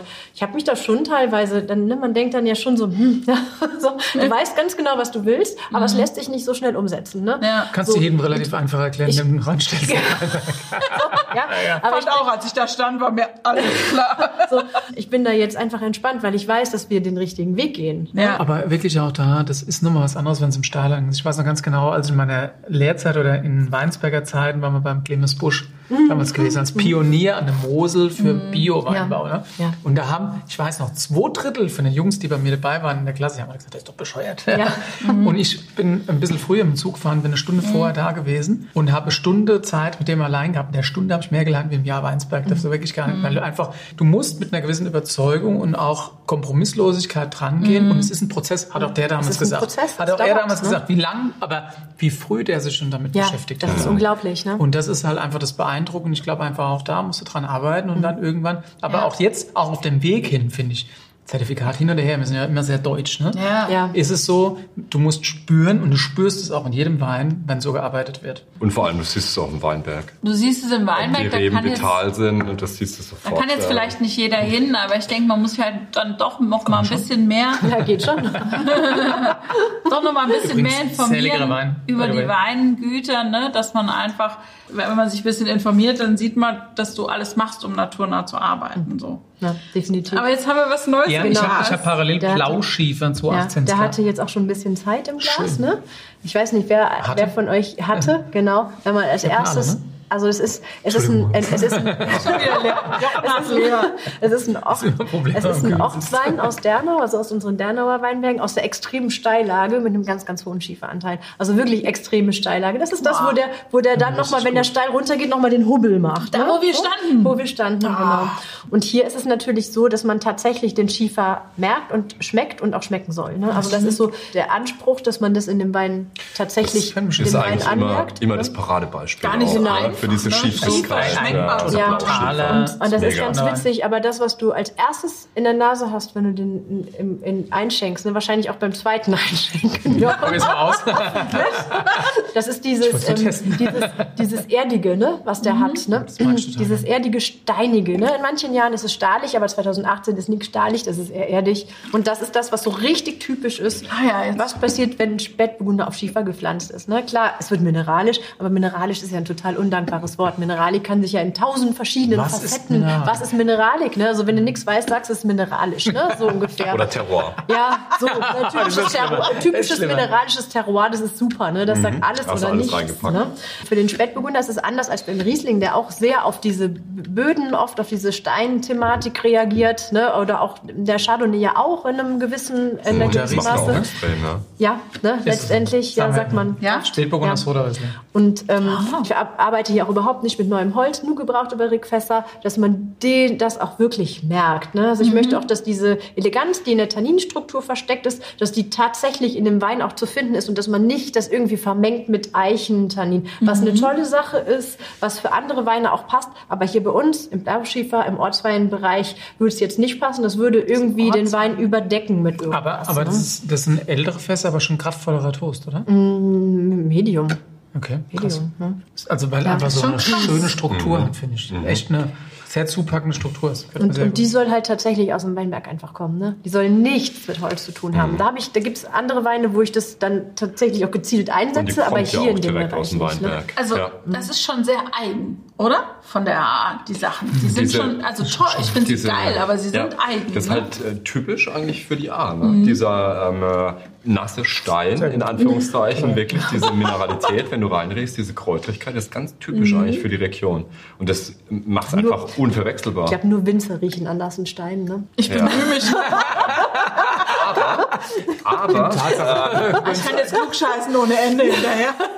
Aber also, Das ist so eine Winzersache, ne? Das ist Dass so man eine an allem riecht Winzersache. und an allem- Das ist ja, aber ja. auch so eine Winzersache, die man gerne an seine. Kinder weitergibt. ähm, unsere Kinder, die haben das auch komplett verinnerlicht. Die riechen an allem. Die freuen sich auch tierisch, dürfen natürlich noch nicht trinken, sind noch zu klein, aber die freuen sich tierisch an einem Glas zu Wenn sie als Dreijähriger am Rieslingglas riechen. Ja, ja. Das ist irre, Oder, irre, oder am ne? Burgunderglas. Ne? Nee, nee, Die sagen, immer- ach nee, der riecht besser als der. Ja. Oder, oder cool ist, wenn du mehrere Sachen gibst und irgendwann sagst, ähm, Chardonnay oder Riesling. Ja, ja, genau. Das ist schon Das abgefahren. Genau. Mhm. Ja. Ja, wenn das dann Also es geht, es ne? geht, aber es geht Ja, ja. wirklich einfach viel übers Riechen. Riecht an allem. Ja.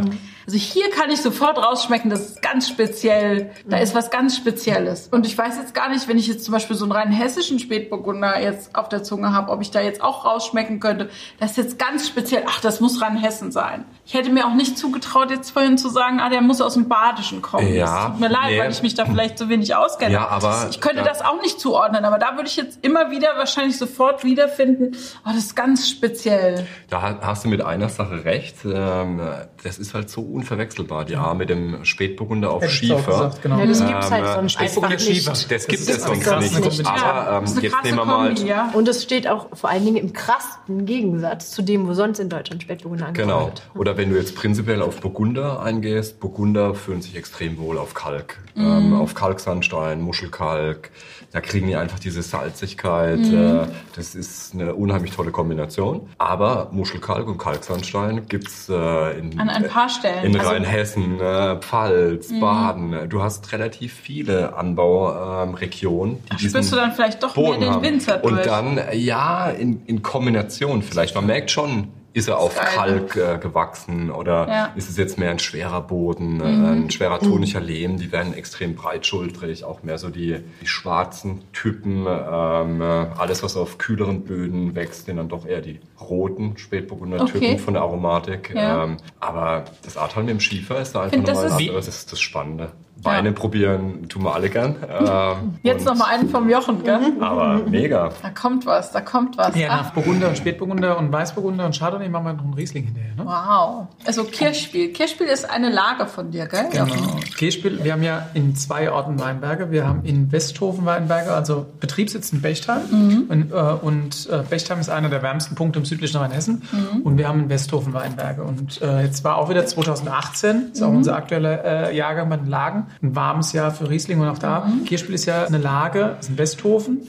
Ist ein Osthang, also eigentlich kühler und eigentlich immer sehr fil- filigran, aber auch in 18 war das alles sehr reif. Und ich finde trotzdem musst du immer gucken, dass du die Lage auch irgendwie zeigst. Ne? Ja. Ich mag die Lage unheimlich gern, weil sie überhaupt nicht aufdringlich ist, sondern klar, die hat eine brutale Frucht. Mega. Jetzt vor allem nach, Wahnsinn. Ja, nach, nach nach, dem Rotwein und so weiter. ja. Ne? Aber und eine sehr reife Frucht, aber es ist trotzdem eigentlich immer auch eher, es ist, Moorstein ist ein totaler Kraftprotz in Westhofen, Geiersberg und Bechtheim auch. Und Kirchspiel ist immer so die Eleganz und deswegen mag ich den auch sehr, sehr gern, weil er, Der Säurespiel einfach auch noch. Er hat Säure, er hat Kraft und Reife, ohne Frage, aber auch viel, viel einfach schön, kraftvoll elegant. Du warst ja aber auch jetzt äh, mal kreativ in eine andere Richtung 2020. Du hast mal einen Wein gemacht mit einem Promi-Wein, nenne ich das jetzt mal. Den Paris-Ling. Ah, Ja. ja. Oh, da hat er sogar überlegt. Ich weiß es, nein. Was meinst du? Ja, ist alles Promi-Wein, nein. ist klar. Da habe ich ein bisschen drüber nachgedacht, weil eigentlich hast du da, habe ich mich gefragt. Ihr sprecht alle über ne, dass ein Wein einen Wiedererkennungswert haben muss. Mhm. Jetzt arbeitest du mit so einer großen anderen Marke zusammen, weil letztlich ist ja ein Prominenter auch eine andere Marke. Musstest du dich da anpassen? Hast du deinen Wein da trotzdem rausgebracht? Ich meine, das war eigentlich, was heißt, was heißt rausgebracht? Wir haben äh, ein paar Riesling, ne? also das Projekt mit Paul Ripke. Ähm, war eigentlich eine ganz coole Nummer. Der hat ja gesagt, ich komme jetzt als Paul, weil ich der, die große Ahnung von Wein habe mhm. äh, und mache mal meinen eigenen Wein sondern er ist gekommen und hat gesagt, lass uns was zusammen machen. Da ging es eher darum, dass er sagt, wir wollen was gemeinsam nach außen zeigen. Mhm. Und dann haben wir eine ganze Range von Weinen aufgestellt und haben Weine probiert. Und dann habe ich halt auch ein paar Projekte reingestellt, wo ich, du hast als Winzer ja immer Ideen, die du machst, mhm. wo du sagst, ich habe noch keine Ahnung, was wir damit machen, aber das macht Sinn. Mhm. Und da haben wir unter anderem halt eben ein Blend probiert aus Westhofen und aus Bechtheim, wo wir ähm, junge und alte Reben hatten. Das war gar nicht, das war eher so ein bisschen tatsächlich ein, ein zufälliger Mix von Weinen, mhm. wo ich gesagt habe, das hat Mineralität, das hat Kraft, das hat Struktur, ist, ist auch schon sehr eigenständig. Mhm. Er ist bei dem Wein hängen geblieben und hat gesagt, den findet er ziemlich cool. Mhm. Und da habe ich damals noch gedacht, Respekt, das ist ja gar nicht kommerziell oder sowas, ne? mhm. ne? weil du erstmal denkst, da kommt jemand und sagt, er will so ein Projekt mit dir machen und da will er ja irgendwas, was sich einfach verkauft und das war gar nicht so, sondern es war dann es ging wirklich so um auch ein bisschen, was es darstellt, was es ist. Mhm. Und dann hat er halt gesagt, können wir da ähm, das Paris-Leben drauf mhm. machen. Und da habe ich, weißt du, da, ich finde, wir haben ja alle irgendwie eine Mission. Wir haben ja alle irgendwie was, wo wir sagen, wir wollen was nach außen tragen. Mhm. Und das Spannende ist zum Beispiel an Paul, der ist ein Typ, der ist ein brutaler Lebemann und bringt, das hat er irgendwie drauf, wie finde ich wenig andere, das, was er toll findet, seiner Community oder seinen Leuten, die ihm folgen, rüber. Mhm.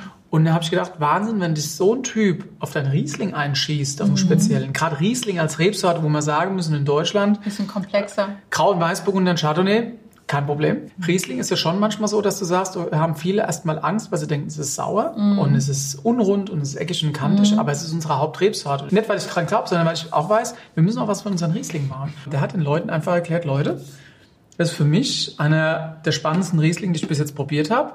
Das ist nicht günstig, kostet 25 Euro die Flasche. Es gibt so im Sechserkarton übrigens, weil Flasche. Was will man mit der Flasche?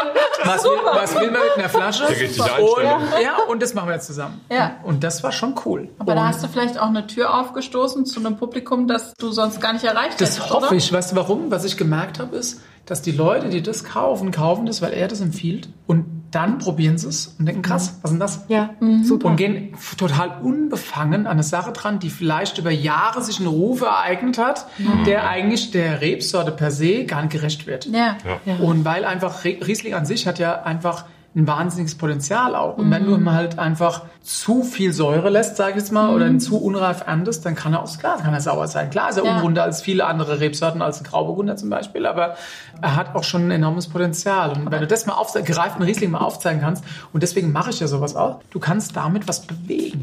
Ja, ja und es ist ja, es ist ja Wahnsinn, wenn man so Ambassadore hat, ne? Krass. Die, die letztendlich sagen, Mensch, das ist so mhm. toll, was hier der Winzer macht, ne?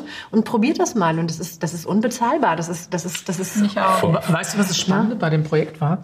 Wir haben niemals, das, das, das glaubt dir keiner, wir haben niemals über einen, einen Preis gesprochen, was das Produkt kostet. Verrückt. Niemals. Niemals, da ging es drum. nee, nee, das ja. war bei ihm gar nicht der Fall, es war ihm scheißegal. Ja. Der wollte nur einfach einen guten Wein für seine ja. Leute. Und, und Wo das ist ja stehen kann. Ja, und das Unfassbar. Ist halt, das, ist halt das war so was ganz Neues. Greifte Riesling nach außen tragen. Halleluja. Toll. Es waren mal die wertvollsten Weine der Welt. Mhm. Heute kapiert es kein Mensch mehr. Und da wollen wir ja wieder hin. Mhm. Aber vielleicht erklärst du noch mal das Riesling, weil ich kriege immer wieder Zuschriften. Ne? Mhm. Nach dem Motto, erklärt doch mal die Weinsorten. Also Riesling ist gleich sauer. So, weißt du, so fängt das an. Das sind wir wieder beim Thema. Ne? Also, kommen wir wieder zurück. So. Back to the roots. Erklär doch mal das. Ah, also Riesling, Riesling, wir haben ja, wir haben ja gerade viel Spätburgunder probiert. Ja. Und es war ganz spannend, dass wir auch darüber gesprochen haben, wie spannend der Spätburgunder auf den Schieferboden reagiert und wie eigenständig der ist. Und Riesling ist im Endeffekt das parallele Beispiel in Weiß. Du hast keine Rebsorte meiner Meinung nach, die so intensiv auf den Boden reagiert, wie es Riesling macht. Du schmeckst immer, wenn eine Rebsorte gut ausgebaut ist, schmeckst immer den Boden auch hinten dran. Aber ich finde, Riesling ist einfach so, wenn du gerade, wenn du, manchmal haben wir ja Landkartenboden, haben unterschiedliche Bodenarten, wo der Riesling drauf wächst und er schmeckt halt von jeder Bodenart komplett unterschiedlich. Und das ist was, was an Riesling finde ich auch total, weil wir wieder über Herkunft reden, total außergewöhnlich macht, weil mhm. du sagst, du hast was, das transportiert dir das, was uns so wichtig ist, Herkunft eins zu eins von der Flasche ins Glas. Mhm. Und äh, Riesling hat deswegen, glaube ich, die größte, für mich die größte, das größte Aromenspektrum. und auch die größte Vielfalt, wo du überlegen kannst, was willst du jetzt haben? Probier einen Mosel-Riesling, einen Rheingau-Riesling, ein badischer Riesling oder ein rheinhessischer Riesling. Komplett unterschiedlich. Und du kannst jedem Wein was abgewinnen. Wenn er gut gemacht ist, ist er eben auch nicht säureintensiv, oder? Nee. Nee, Genau. Ah, genau so ist Entschuldigung. es. Ja. Können wir unter, unter dem Radar, unterm Radar. Das, da da gibt es eigentlich abartige Konträre eigentlich, was Riesling Burgunder anbelangt, weil diese Frucht, die ein Riesling hat, kann ein Burgunder nie bringen. Ein Burgunder lebt von der Salzigkeit, von der Mineralität, von der Kräutrigkeit. Das sind zwei ganz unterschiedliche Typen, äh, was es aber so spannend macht. Beide stehen für Deutschland. Äh, der Riesling ist zwar die Hauptrebsorte im Weißbereich, aber Burgunder, um dich jetzt noch unglaublich, unglaublich, dass man das, dass man das sogar ankündigen muss. Ein kleines Stück Riesling.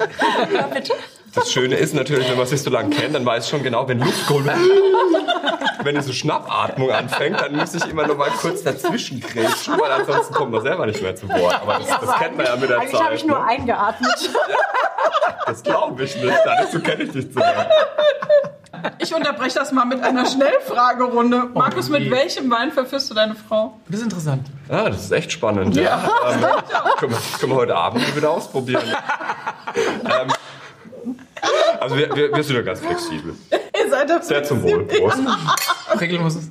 Prost. Also, uns da mehr ein? Nee. Was kann der Markus gar nicht? Ich hole mir noch meinen Keks. Nein, Quatsch. In welcher äh, Einfach so? Was kann er gar nicht? Also ganz, also, also, also mir fällt gar nichts ein. Ey, Ihr seid jetzt aber schon sehr lieb zu Ja, also er meint, er sagt ja manchmal, ich würde ohne Punkt und Komma sprechen, ne? Das ist jetzt schon so ein Manko. Bei dir, aber bei Ah, ihm. er redet so langsam. So, wie jetzt Jochen? Äh, Nein, also eigentlich, ähm, eigentlich gibt es gar nicht, also es gibt gar keine so negativen Sachen, wo ich jetzt Oh. meine, ich müsste jetzt da irgendwie. Und der badische Heute Singsang mal ist einfach raushalten. langsamer. Ne? Der badische Singsang mit äh, Pelzer Dialekt kombiniert Ja. ist einfach etwas gemütlicher. Wir ruhen in uns selbst. Einfach, und die. Nordbadner. Ja. So sieht's aus. Ne? Aber ich kann auch anders. Naja, aber der, aber der Markus schafft es, aus, aber der schafft es tatsächlich aus einem Satz zehn zu machen. Schon so eine Sache. Ne? Okay. Das, aber das ist, das ist tatsächlich der regionalen Besonderheit zuzusprechen. Also Und das, mit macht es ja Verführen so heute toll. Abend überlege ich mir. mal. Ich würde gerne nochmal anstoßen, Leute. Zeit. Ups. Ich will nochmal nachhören. Was ist das Coolste am Winzer sein? Die Vielschichtigkeit einfach. Ne? Also wir haben es ja vorhin schon gesagt, es gibt Alles. wenig, wenig Berufe, die so vielschichtig Alles. sind, wo man so dafür brennen kann, so viel Herzblut mit reinstecken kann. Äh, vor allem, es ist ja eine Lebenseinstellung und das siehst du ja auch bei jedem Winzer. Jeder Winzer isst und trinkt gern gut, äh, Ja. weil das unsere Lebensaufgabe ist, Genuss. Weißt du, ich, äh, ich habe ich hab noch nie eine Sekunde gehabt, wo ich gedacht habe, ich hätte besser was anderes gemacht. Ne? Und ich finde, das ist Aussage genug. Und ich glaube, jeder muss für sich selbst seine Berufung finden. Und das ist das Nonplusultra. Ich meine, du kannst nicht jeden in den gleichen Beruf transportieren. Du kannst nicht jedem zum Winzer machen. Und ich glaube, es muss jedem liegen. Und wenn Spaß macht und die Arbeit nicht als Arbeit, sondern als, als Aufgabe, als, als Leben, Berufung. als Berufung gesehen wird, und Ja. dann bist du im richtigen Feld. Ja? Und das Was macht ist das Spaß, Ne? Nervigste? Gut, Nerven. Gibt's, gibt's. Nee, gibt's eigentlich nicht. Ach, aber was, was halt immer für uns anstrengend Ungeduld, ist, ich, äh, aber, oder? So, ja. Ungeduld und äh, einfach dieses Ausgeliefertsein der Natur auch, ne? Weil du gibst Mhm. ja alles. Äh, du gibst Es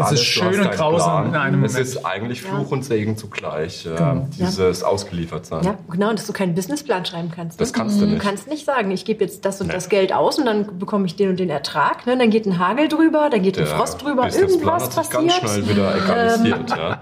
Und dann, und dann, und dann Nee. sind die Herstellungskosten explodieren plötzlich. Ne? Und du kannst es nicht vorher planen. Ne? Mhm. Nee. Ob das jetzt nervig ist, ich glaube, man hat es angenommen. Es ist einfach so. Ne? Ja, Es ist so. man hat's angenommen, ja. Mal so eine Fachfrage. Achtung. Blindverkostung. Wie schmecke ich einen Riesling raus, obwohl er überall anders schmeckt? Probieren, probieren, probieren. Also du weißt ja irgendwann Riesling zu erkennen. Also ganz ehrlich, das geht, ja. ganz, das geht hundertprozentig. Ich weiß noch, ich hatte mal einen ganz schönen Moment bei einem äh, unserem belgischen Importeur oder die eine Master of Wine war. Und die dann hingegangen ist und hat gesagt, okay, sie geht, wir waren Winzer aus verschiedenen Ländern und sie hat jedem Winzer einen Wein zugelost. Und damals ging es drum, äh, bei mir war es auf einmal restsüß. Und es war halt Wählener Sonnenuhr von J.J. Brüm. Und es ist ein Wein. Ich finde einfach, den haben wir alle. Also wenn du mich mit Riesling Ja. beschäftigt hast, Ja, den Wein hast du den mal, mal probiert, du weißt es, Ne? ja. Und dann kannst du das aufrufen. Das kannst du, Okay. das sagst du blind. Das ist halt einfach nur, weil es markant ist. Das kannst du genauso gut in Trocken sagen. Du hast Beispiele für Trocken, du hast für alle Bereiche. Aber auch nur da kannst du es sagen, wenn du dich einfach, wenn du trinkst, wenn du dich mit beschäftigst, wenn du, wenn du es einfach verinnerlichst. Also ich glaube, jeder von uns blind stellt uns 100 Weine hin, wir schmecken die Riesling aus. Du, du kriegst halt wirklich über das regelmäßige. kreativ. das ist zu 100 Prozent. Ja, ja. Ja, ja, du wirklich, kriegst ein wirklich. sensorisches so. Gedächtnis Ja. einfach. Ja. Also meine nächsten Fragen, die gehen jetzt auch voll nach hinten los, weil typische Blindverkostung, typischer Geschmack Grauburgunder. Ja, die Frage ist, was ist typisch? Ne? Ähm, aber Kann was halt, rausschmecken? was für einen Grauburgunder ganz typisch ist, sind äh, ähm, äh, Aromen Richtung Bratapfel, Quitte, nussige Aromen. Jetzt wirst du wahrscheinlich lachen. Ja, äh, was sind das für Aromen? Wie komme ich da drauf? Wie kann ich das selber ähm, du riechen? halt aber, ja. aber das geht halt auch wieder, genau wie wir es schon so oft lecker. gesagt haben, ist einfach lecker. Belgische Und Vanille ist das, jetzt ist, äh, das sind so die ganz klassischen Aromen eigentlich, Okay. für die, äh, wenn man es jetzt wirklich auf drei Aromen runterbrechen Ja. will, für einen Grauburgunder stehen. So ist es beim Riesling, beim Grauburgunder, beim Chardonnay, beim Weißburgunder. Der Gesamteindruck zählt ja. Weißt du, du hast die Aromen, du hast das Säurespiel und ähm, du kannst ja auch ganz schnell, selbst wenn äh, das jetzt Weine sind, die du nicht so oft vorher probiert hast, auch von den Rebsorten, relativ schnell nach dem Ausschlussprinzip. Du kannst dich, rela- weil du ja schon so viel probiert hast, du Ja, äh, okay. kommst relativ schnell in den Bereich dann hin. Grauburgunder ist, das muss man sagen, und das ist der Erfolg uns, das ist die Rebsorte, das ist eine unheimlich komplette Rebsorte. Mhm. Die hat von keinem zu viel, die hat auch von keinem die. Aussagekraft, genau, Ja. dass du sagst, das ist jetzt outstanding, sondern die hat von allem das, was er braucht, um einfach, wenn du einen Schluck Wein nimmst, alles zu erfüllen und sagst, alles klar, das ist das, was ich brauche. Und genau deswegen ist es erfolgreich. Ja. Okay. Unheimlich komplett.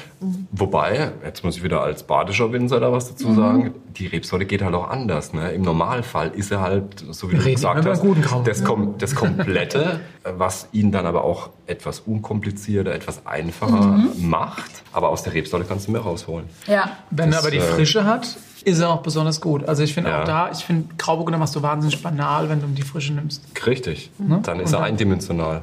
Absolut eindimensional. Und jetzt bei dir, Ty Blindverkostung, typischer Geschmack Spätburgunder. Ich nehme jetzt mal die A Spätburgunder aus. Es gibt ja diese tollen Aromaräder. Ne? Mhm. Also wenn man jetzt so über Wein und Weinstilistik und Weinbau lernt, gibt es so Aromaräder, die die Rebsorten typischerweise irgendwie bezeichnen. Und das hat beim Spätburgunder natürlich schon diese, ähm, diese roten Fruchtkomponenten. In manchen Regionen geht es Richtung Kirsche, Sauerkirsche. In manchen Regionen sind so Waldfrüchte mehr dabei.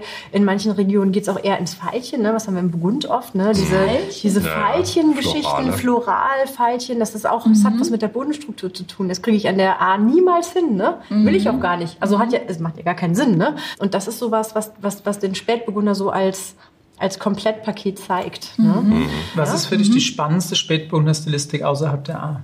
Das war eine gute Das Frage. ist, das ist eine total, das ist sogar eine ein bisschen schwierige Frage, weil das lässt sich jetzt nicht auf irgendwie einen Nenner zu, runterbrechen. Wir haben letztes, vorletztes Jahr im Herbst einen Wein aus ähm, Kalifornien probiert, einen Spätburgunder, wo ich völlig beeindruckt war. Also wirklich völlig beeindruckt. Der hatte 12 Volumenprozent und hatte eine Reife. Da habe ich gedacht, da wird, da wird hier auf dem europäischen Kontinent, kannst du so eine Reife mit 12 Volumenprozent gar nicht Ich habe erreichen. das ja in Australien gehabt. Ja, Krass. wenn du aus, ja, und ich hatte das bei einem. Wein aus, aus den USA, ja, aus dem, aus dem Sonoma Valley. Ne? Und da habe ich gedacht, wie geht das denn? Wie geht das denn? Das hat Ja. mich wirklich tief beeindruckt, dass ein Wein mit dem Alkoholgehalt diese Komplexität und Reife haben kann. Ja? Ich bin da ja nicht fertig. Ne? Ich wäre ja, es wäre ja völlig abstrakt, wenn ich jetzt sagen würde, ich habe jetzt den einen Wein gefunden, der für mich der heilige Gral ist. Und Ihr dann möchte ich seziert ja auch ja? so einen Wein, ne? Wenn ihr so einen Wein probiert, ihr Natürlich, seziert ihn, natürlich. ne? Und wir wollen ja immer weiter probieren. Ja, Ich genau. probiere ja äh, einfach nur. und- Und das Ding ist, ich glaube, es ist der falsche Weg, wenn man sagt, ich möchte jetzt den und den Weintyp kopieren. ne? Ich glaube, Nee, das ist ganz, nicht. ganz schlimm. schlechter. Die Kopie ist immer Ja. schlechter als das Original.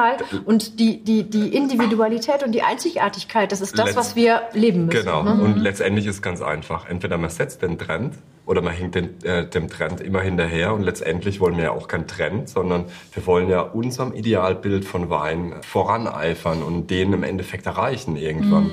Und lass das ist ja unser Bestreben, inspirieren. Ja. Genau. Ja. Und Ja. dafür probieren wir eben extrem viel Ja. und gern, äh, um uns dahin zu arbeiten. Kein Probieren, keine Inspiration. So Ja, sieht's aus, genau. ganz genau. Das ist schon auch ein geiler Job, dieser Winzer, gell? Ihr Ja, also ich immer so viel Wein Also ich, ich, probieren. ich bin total zufrieden. Also ich bin Ich glaube, das war alle zufrieden. Ne? Wenn ihr Superkräfte hättet, äh, haben könntet, welche wären das? Ja, das ist eine gute Frage. Ja, danke. Nein, nein, nein, nein, nein, ich würde das Beamen erfinden, dann könnten wir uns jeden Abend sehen. Ah, das wäre schön für Das euch. wäre eine ja. gute Sache, ja. Das ist ganz Ja. einfach. Kommt. Ja, genau. Aber Mit den Drohnen. ich würde sagen, ansonsten sind wir eigentlich relativ Ja. glücklich. Ne? Ansonsten bräuchten wir eigentlich gar keine. Aber das Beam wäre nicht schlecht, ja. Kann ich gut verstehen. Und ich sag mal, die Beeinflussung der Natur, das würde ich jetzt gar nicht wollen, weil ich glaube, da lebt Nee, es davon. nee, ich meine, das ist ja das, wo wir immer sagen, das ist der Hinkefuß, ne? Das ist so das, das, das macht uns einen Strich durch die Rechnung. Aber letztendlich macht es das Ganze spannend, ne? Dadurch sind die Jahrgänge unterschiedlich und dadurch ist es nicht uniform und dadurch hat es jedes Jahr irgendwie neue Charakteristik. Also das würde ich gar Ja. nicht beeinflussen wollen. Was war dein schönster Shampoos-Moment? Habe ich mal, ich durfte mal bei einer spannenden, das ist auch ganz spannend, ich schlafe normal bei Weinproben immer ein, da bin ich abgewöhnt. Wie Im Adlon war ich bei meiner Champagnerprobe. Wirklich, das ist Das ist so, ja. Absolut. ist öfter Also, passiert. Bestätigt oder was? Ja, habe ich schon Schriftlich festgestellt, ja. Also, ne, wenn du bei, bei einer Frage von einem Journalisten einschläfst, ist es ganz spannend. Das öfter passiert. Bin ich echt froh, dass du hier noch nicht Nee, eingeschlafen aber ich habe tatsächlich deswegen, ich habe so eine kleine Verbundenheit zu Krug, weil ich einfach finde, auch wenn das irgendwie zum großen Konzern gehört, haben die trotzdem irgendwie, es ist krass, das finde ich immer wieder beeindruckend für ein Champagnerhaus in einer gewissen Größe, was eigentlich einem Konzern unterstellt ist, machen die schon einen brutal guten Job. Und ich habe mal 89 Claude Meni getrunken. Das war quasi auch da für den, aus einer kleineren Einheit. Was ich vom Aromenspektrum da unvergesslich fand, fand ich Wahnsinn damals. Das war so eine 89er-Probe allgemein. Wir haben damit angefangen. Das war grandios. Klar, es kann 96, 96 geht noch drüber. Ja, das ist schon auch krass. Aber einfach so ein outstanding Champagner-Jahrgang. Aber das war schon ein guter Moment. Okay. Okay, okay, okay. Man probiert es immer mit Wein zu beschreiben, ne? Ja, natürlich. Ohne was kann ein Winzer nicht sein?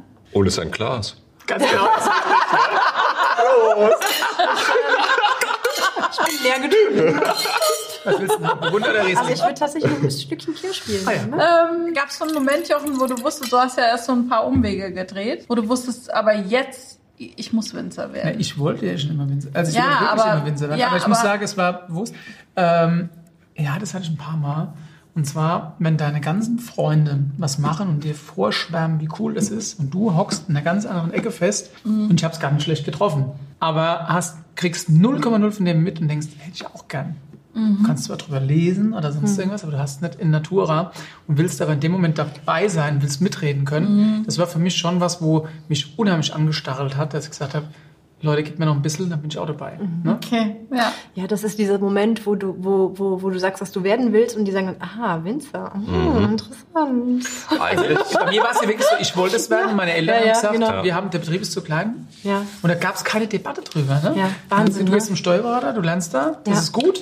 Betriebswirtschaft immer super. Mit, mittlerweile ist es auch äh, ein ganz anderes äh, ein Standing ganz anderes eigentlich von dem, Standing, ja. von dem Beruf. Ja. Aber das werde ich nie vergessen. Und ich glaube, das Da hat die Maike Ja, auch mal. ja. Mhm. Als ich fertig war mit dem Abi und meine Freunde haben gefragt, was machst du? Dann habe ich gesagt, ich werde Winzer. Und dann kam tatsächlich, was, jetzt hast du Abi, jetzt wirst du Bauer. Da war äh, Winzer gleich Bauer, braucht man kein Abi. Aber ich glaube, ähm, das hat jeder schon erfahren, der sich länger mit Wein beschäftigt. Das ist eigentlich ein, äh, ein Spektrum, ein Wissensspektrum. Selbst äh, wir mit unserer Ausbildung, wir sind ja noch nicht mal ansatzweise am Ende. Man lernt jeden Tag dazu und es gibt wenig Berufe, die so wissenswert auch sind, äh, die so viel Spaß machen. Du hast Möglichkeiten, das noch Ohne eine Ende. andere Stufe zu heben. Das ist unfassbar. absolut. das ist mega. Ja, ja, ja. Wein ist heute halt auch viel populärer, als das noch vor 10 Ja, ja. oder Das 20 gibt Jahren uns war. wiederum aber die Möglichkeit, das zu machen. Wo wir Genau. die, Le- unsere, Im Endeffekt kriegen wir gerade geschenkt, das muss man wirklich sagen, kriegen wir oder kriegen das, das Standing, dass wir das ausführen können, für was wir stehen. Und auch keine Kompromisse mehr machen müssen. Wir kommen ja aus einer Vergangenheit auch. Ich habe unsere Elterngeneration, jetzt nehmen wir nur deinen Vater außen vor, weil der da schon auch ein Pionier war, aber die haben schon viel, sind schon viel Kompromisse eingegangen, um das zu machen, machen zu können, was sie machen wollen. Und das müssen wir mittlerweile fast, fast, ich sage am bewusst fast, nicht mehr. Und das ist schon ganz geil. Ja. Das ist toll, ja. Ja. Das, das macht auch Spaß, ne? Und das ist, Du verwirklichst deinen Traum. Ja. ja, Wie schön eigentlich, Ja. wenn man das sagen kann, Ja, oder? so ist es. Ja. doch. Mit wem würdet ihr gerne mal ein Glas Wein trinken, tot oder lebendig, wenn ihr das könntet? Ich finde es eigentlich ganz witzig, weil da habe ich tatsächlich mal drüber nachgedacht, weil mein Vater, der war in seiner Zeit, wo er sich gesucht hat und wo er, also, oder beziehungsweise gesucht hat, wie alles funktioniert, mhm. das hat er sehr oft erzählt, bei Henri Jaillet. Ne? Das ist so eine Ikone im Burgund, ein Winzer, der auch sehr stilprägend und sehr prägend für eine ganze Generation war. Und der hat den damals besucht mhm. und hat, äh, also als, ne, als wirklich junger Winzer aus Deutschland, ist er irgendwie dahin gekommen und hat ein Gespräch mit ihm geführt und hat sogar Wein mit ihm getauscht. Ne? Mhm. Und ähm, hat dann natürlich alle Flaschen ausgetrunken. Ne? Also ich hat dann gut keine Ahnung. Der, hat, heute noch, oh ja, ich habe dann so keine Ahnung, so 60 Flaschen mit dem getauscht. Alles klar, ja. Und die wurden dann alle getrunken. Und ich habe immer noch, ich denke immer noch, Mensch, wenn ich, wenn ich mal an der Stelle wäre und könnte mit dem Henri Jaillet, der ja so eine so eine Ikone des Weinbaus im Burgund ist, mhm. sprechen. Der ist ja schon lange tot, ne? Ja. Da denke ich immer, wäre ich doch mal an der Stelle und könnte bei dem sitzen und mit dem Weine probieren und mit dem Weine tauschen. Das ist sowas, wo ich immer denke, Mensch, das wäre jetzt was. Ne? Das wäre toll, wenn ich das, das könnte. Ein Blick in die ja, Vergangenheit. Tatsächlich, ein Blick mhm. in die mhm. Vergangenheit und in die Zeit. Natürlich auch in dem Fall in den Umbruch, der jetzt im deutschen Weinbau dann auch gleichzeitig mhm. stattgefunden mhm. hat. Ne? Ja. Hat einfach diese, einfach diese 40 Jahre nochmal zurückspulen. Ne? Das wäre eine ganz mhm. tolle Sache. das wäre total cool. Ja. ja. wir fahren zusammen, ne? zurück und in die, die Vergangenheit.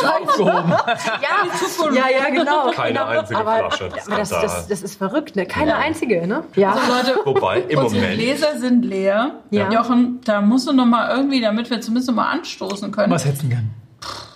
Na, dann nehme ich hier noch mal Meier-Neke, glaube ich. Das, also das kann ich mir fast selber einstellen. Wobei der aber auch, dass wir gar nicht so drauf eingehen. Sensationell. Toller Mega. Brutal guter Wein. Es ist, eine, es, ist eine, es ist eine große Lage aus der Extremschiefer also aus dem extremen Schiefer, Wahnsinnig spannender extreme Wein. Steillagen. Wunderschöner Wein. Der Markus hat wie immer nicht getrunken, aber gut. der war Normalerweise hast du einen Wein dabei von einem Winzer, der beim nächsten Mal zu Gast ja. ist. Das haben wir jetzt das nicht, deswegen ist es schön, dass wir so nochmal die Gläser voll haben. Genau. Das, das Aber wer ist denn? Ne, das war so brandaktuell, dass wir das jetzt, dass wir gar keine Flaschen dabei haben. Nee, wir haben das nächste Mal da äh, den Friedrich Keller ähm, und den Julian Huber aus Baden cool. gemeinsam. Mhm. Also Coole zwei treten im Team auf, genau. Ja. Und die haben gerade vorhin zugesagt, deswegen ne, relativ knappe Nummer, aber freut mich auch, bin ich auch spannend, weil die Jungs machen auch, ich glaube, ich kann mir gar nicht sagen, nächste Generation ist fiese zu sagen, aber es sind einfach noch mal ein paar Jahre jünger mhm. und machen aber alle auch echt einen spannenden Job, finde ich, in ihrer Region und mhm. bin total gespannt, ja, ein bisschen mehr drüber zu fahren. Von der ja, Stilistik haben sie auch super total, weiterentwickelt. Genau, gerade Chardonnay oder Burgunder, ne? Ja, auch da. Mega. Ja, du bist ja aus Baden, das sind ja dann quasi so die Kollegen aber aus Baden. Zipfel, ne? Ja, Zipfel. Ja, aber, aber macht gar nichts, haben wir selber auch oft auf den Tisch stellen. Ne? Siehst du? Also wie schon gesagt, wir also wir, wir kommen einfach trotzdem und äh, setzen Kommt uns irgendwie wir, wir feiern einfach das Backoffice. Wir haben hier die Lounge für euch. Da gehen wir hin. aber einen großen Das wäre auch nett. Teilhaber. Sind alle willkommen, aber es hat unglaublichen Spaß mit euch allen gemacht. vielen, vielen Dank für diese Rotwein- und Weißwein-Einblicke. Vielen Dank. Danke, Jochen, dass du die beiden eingeladen hast. Sensationell. Also bis zum nächsten Mal. Hm, tschüss.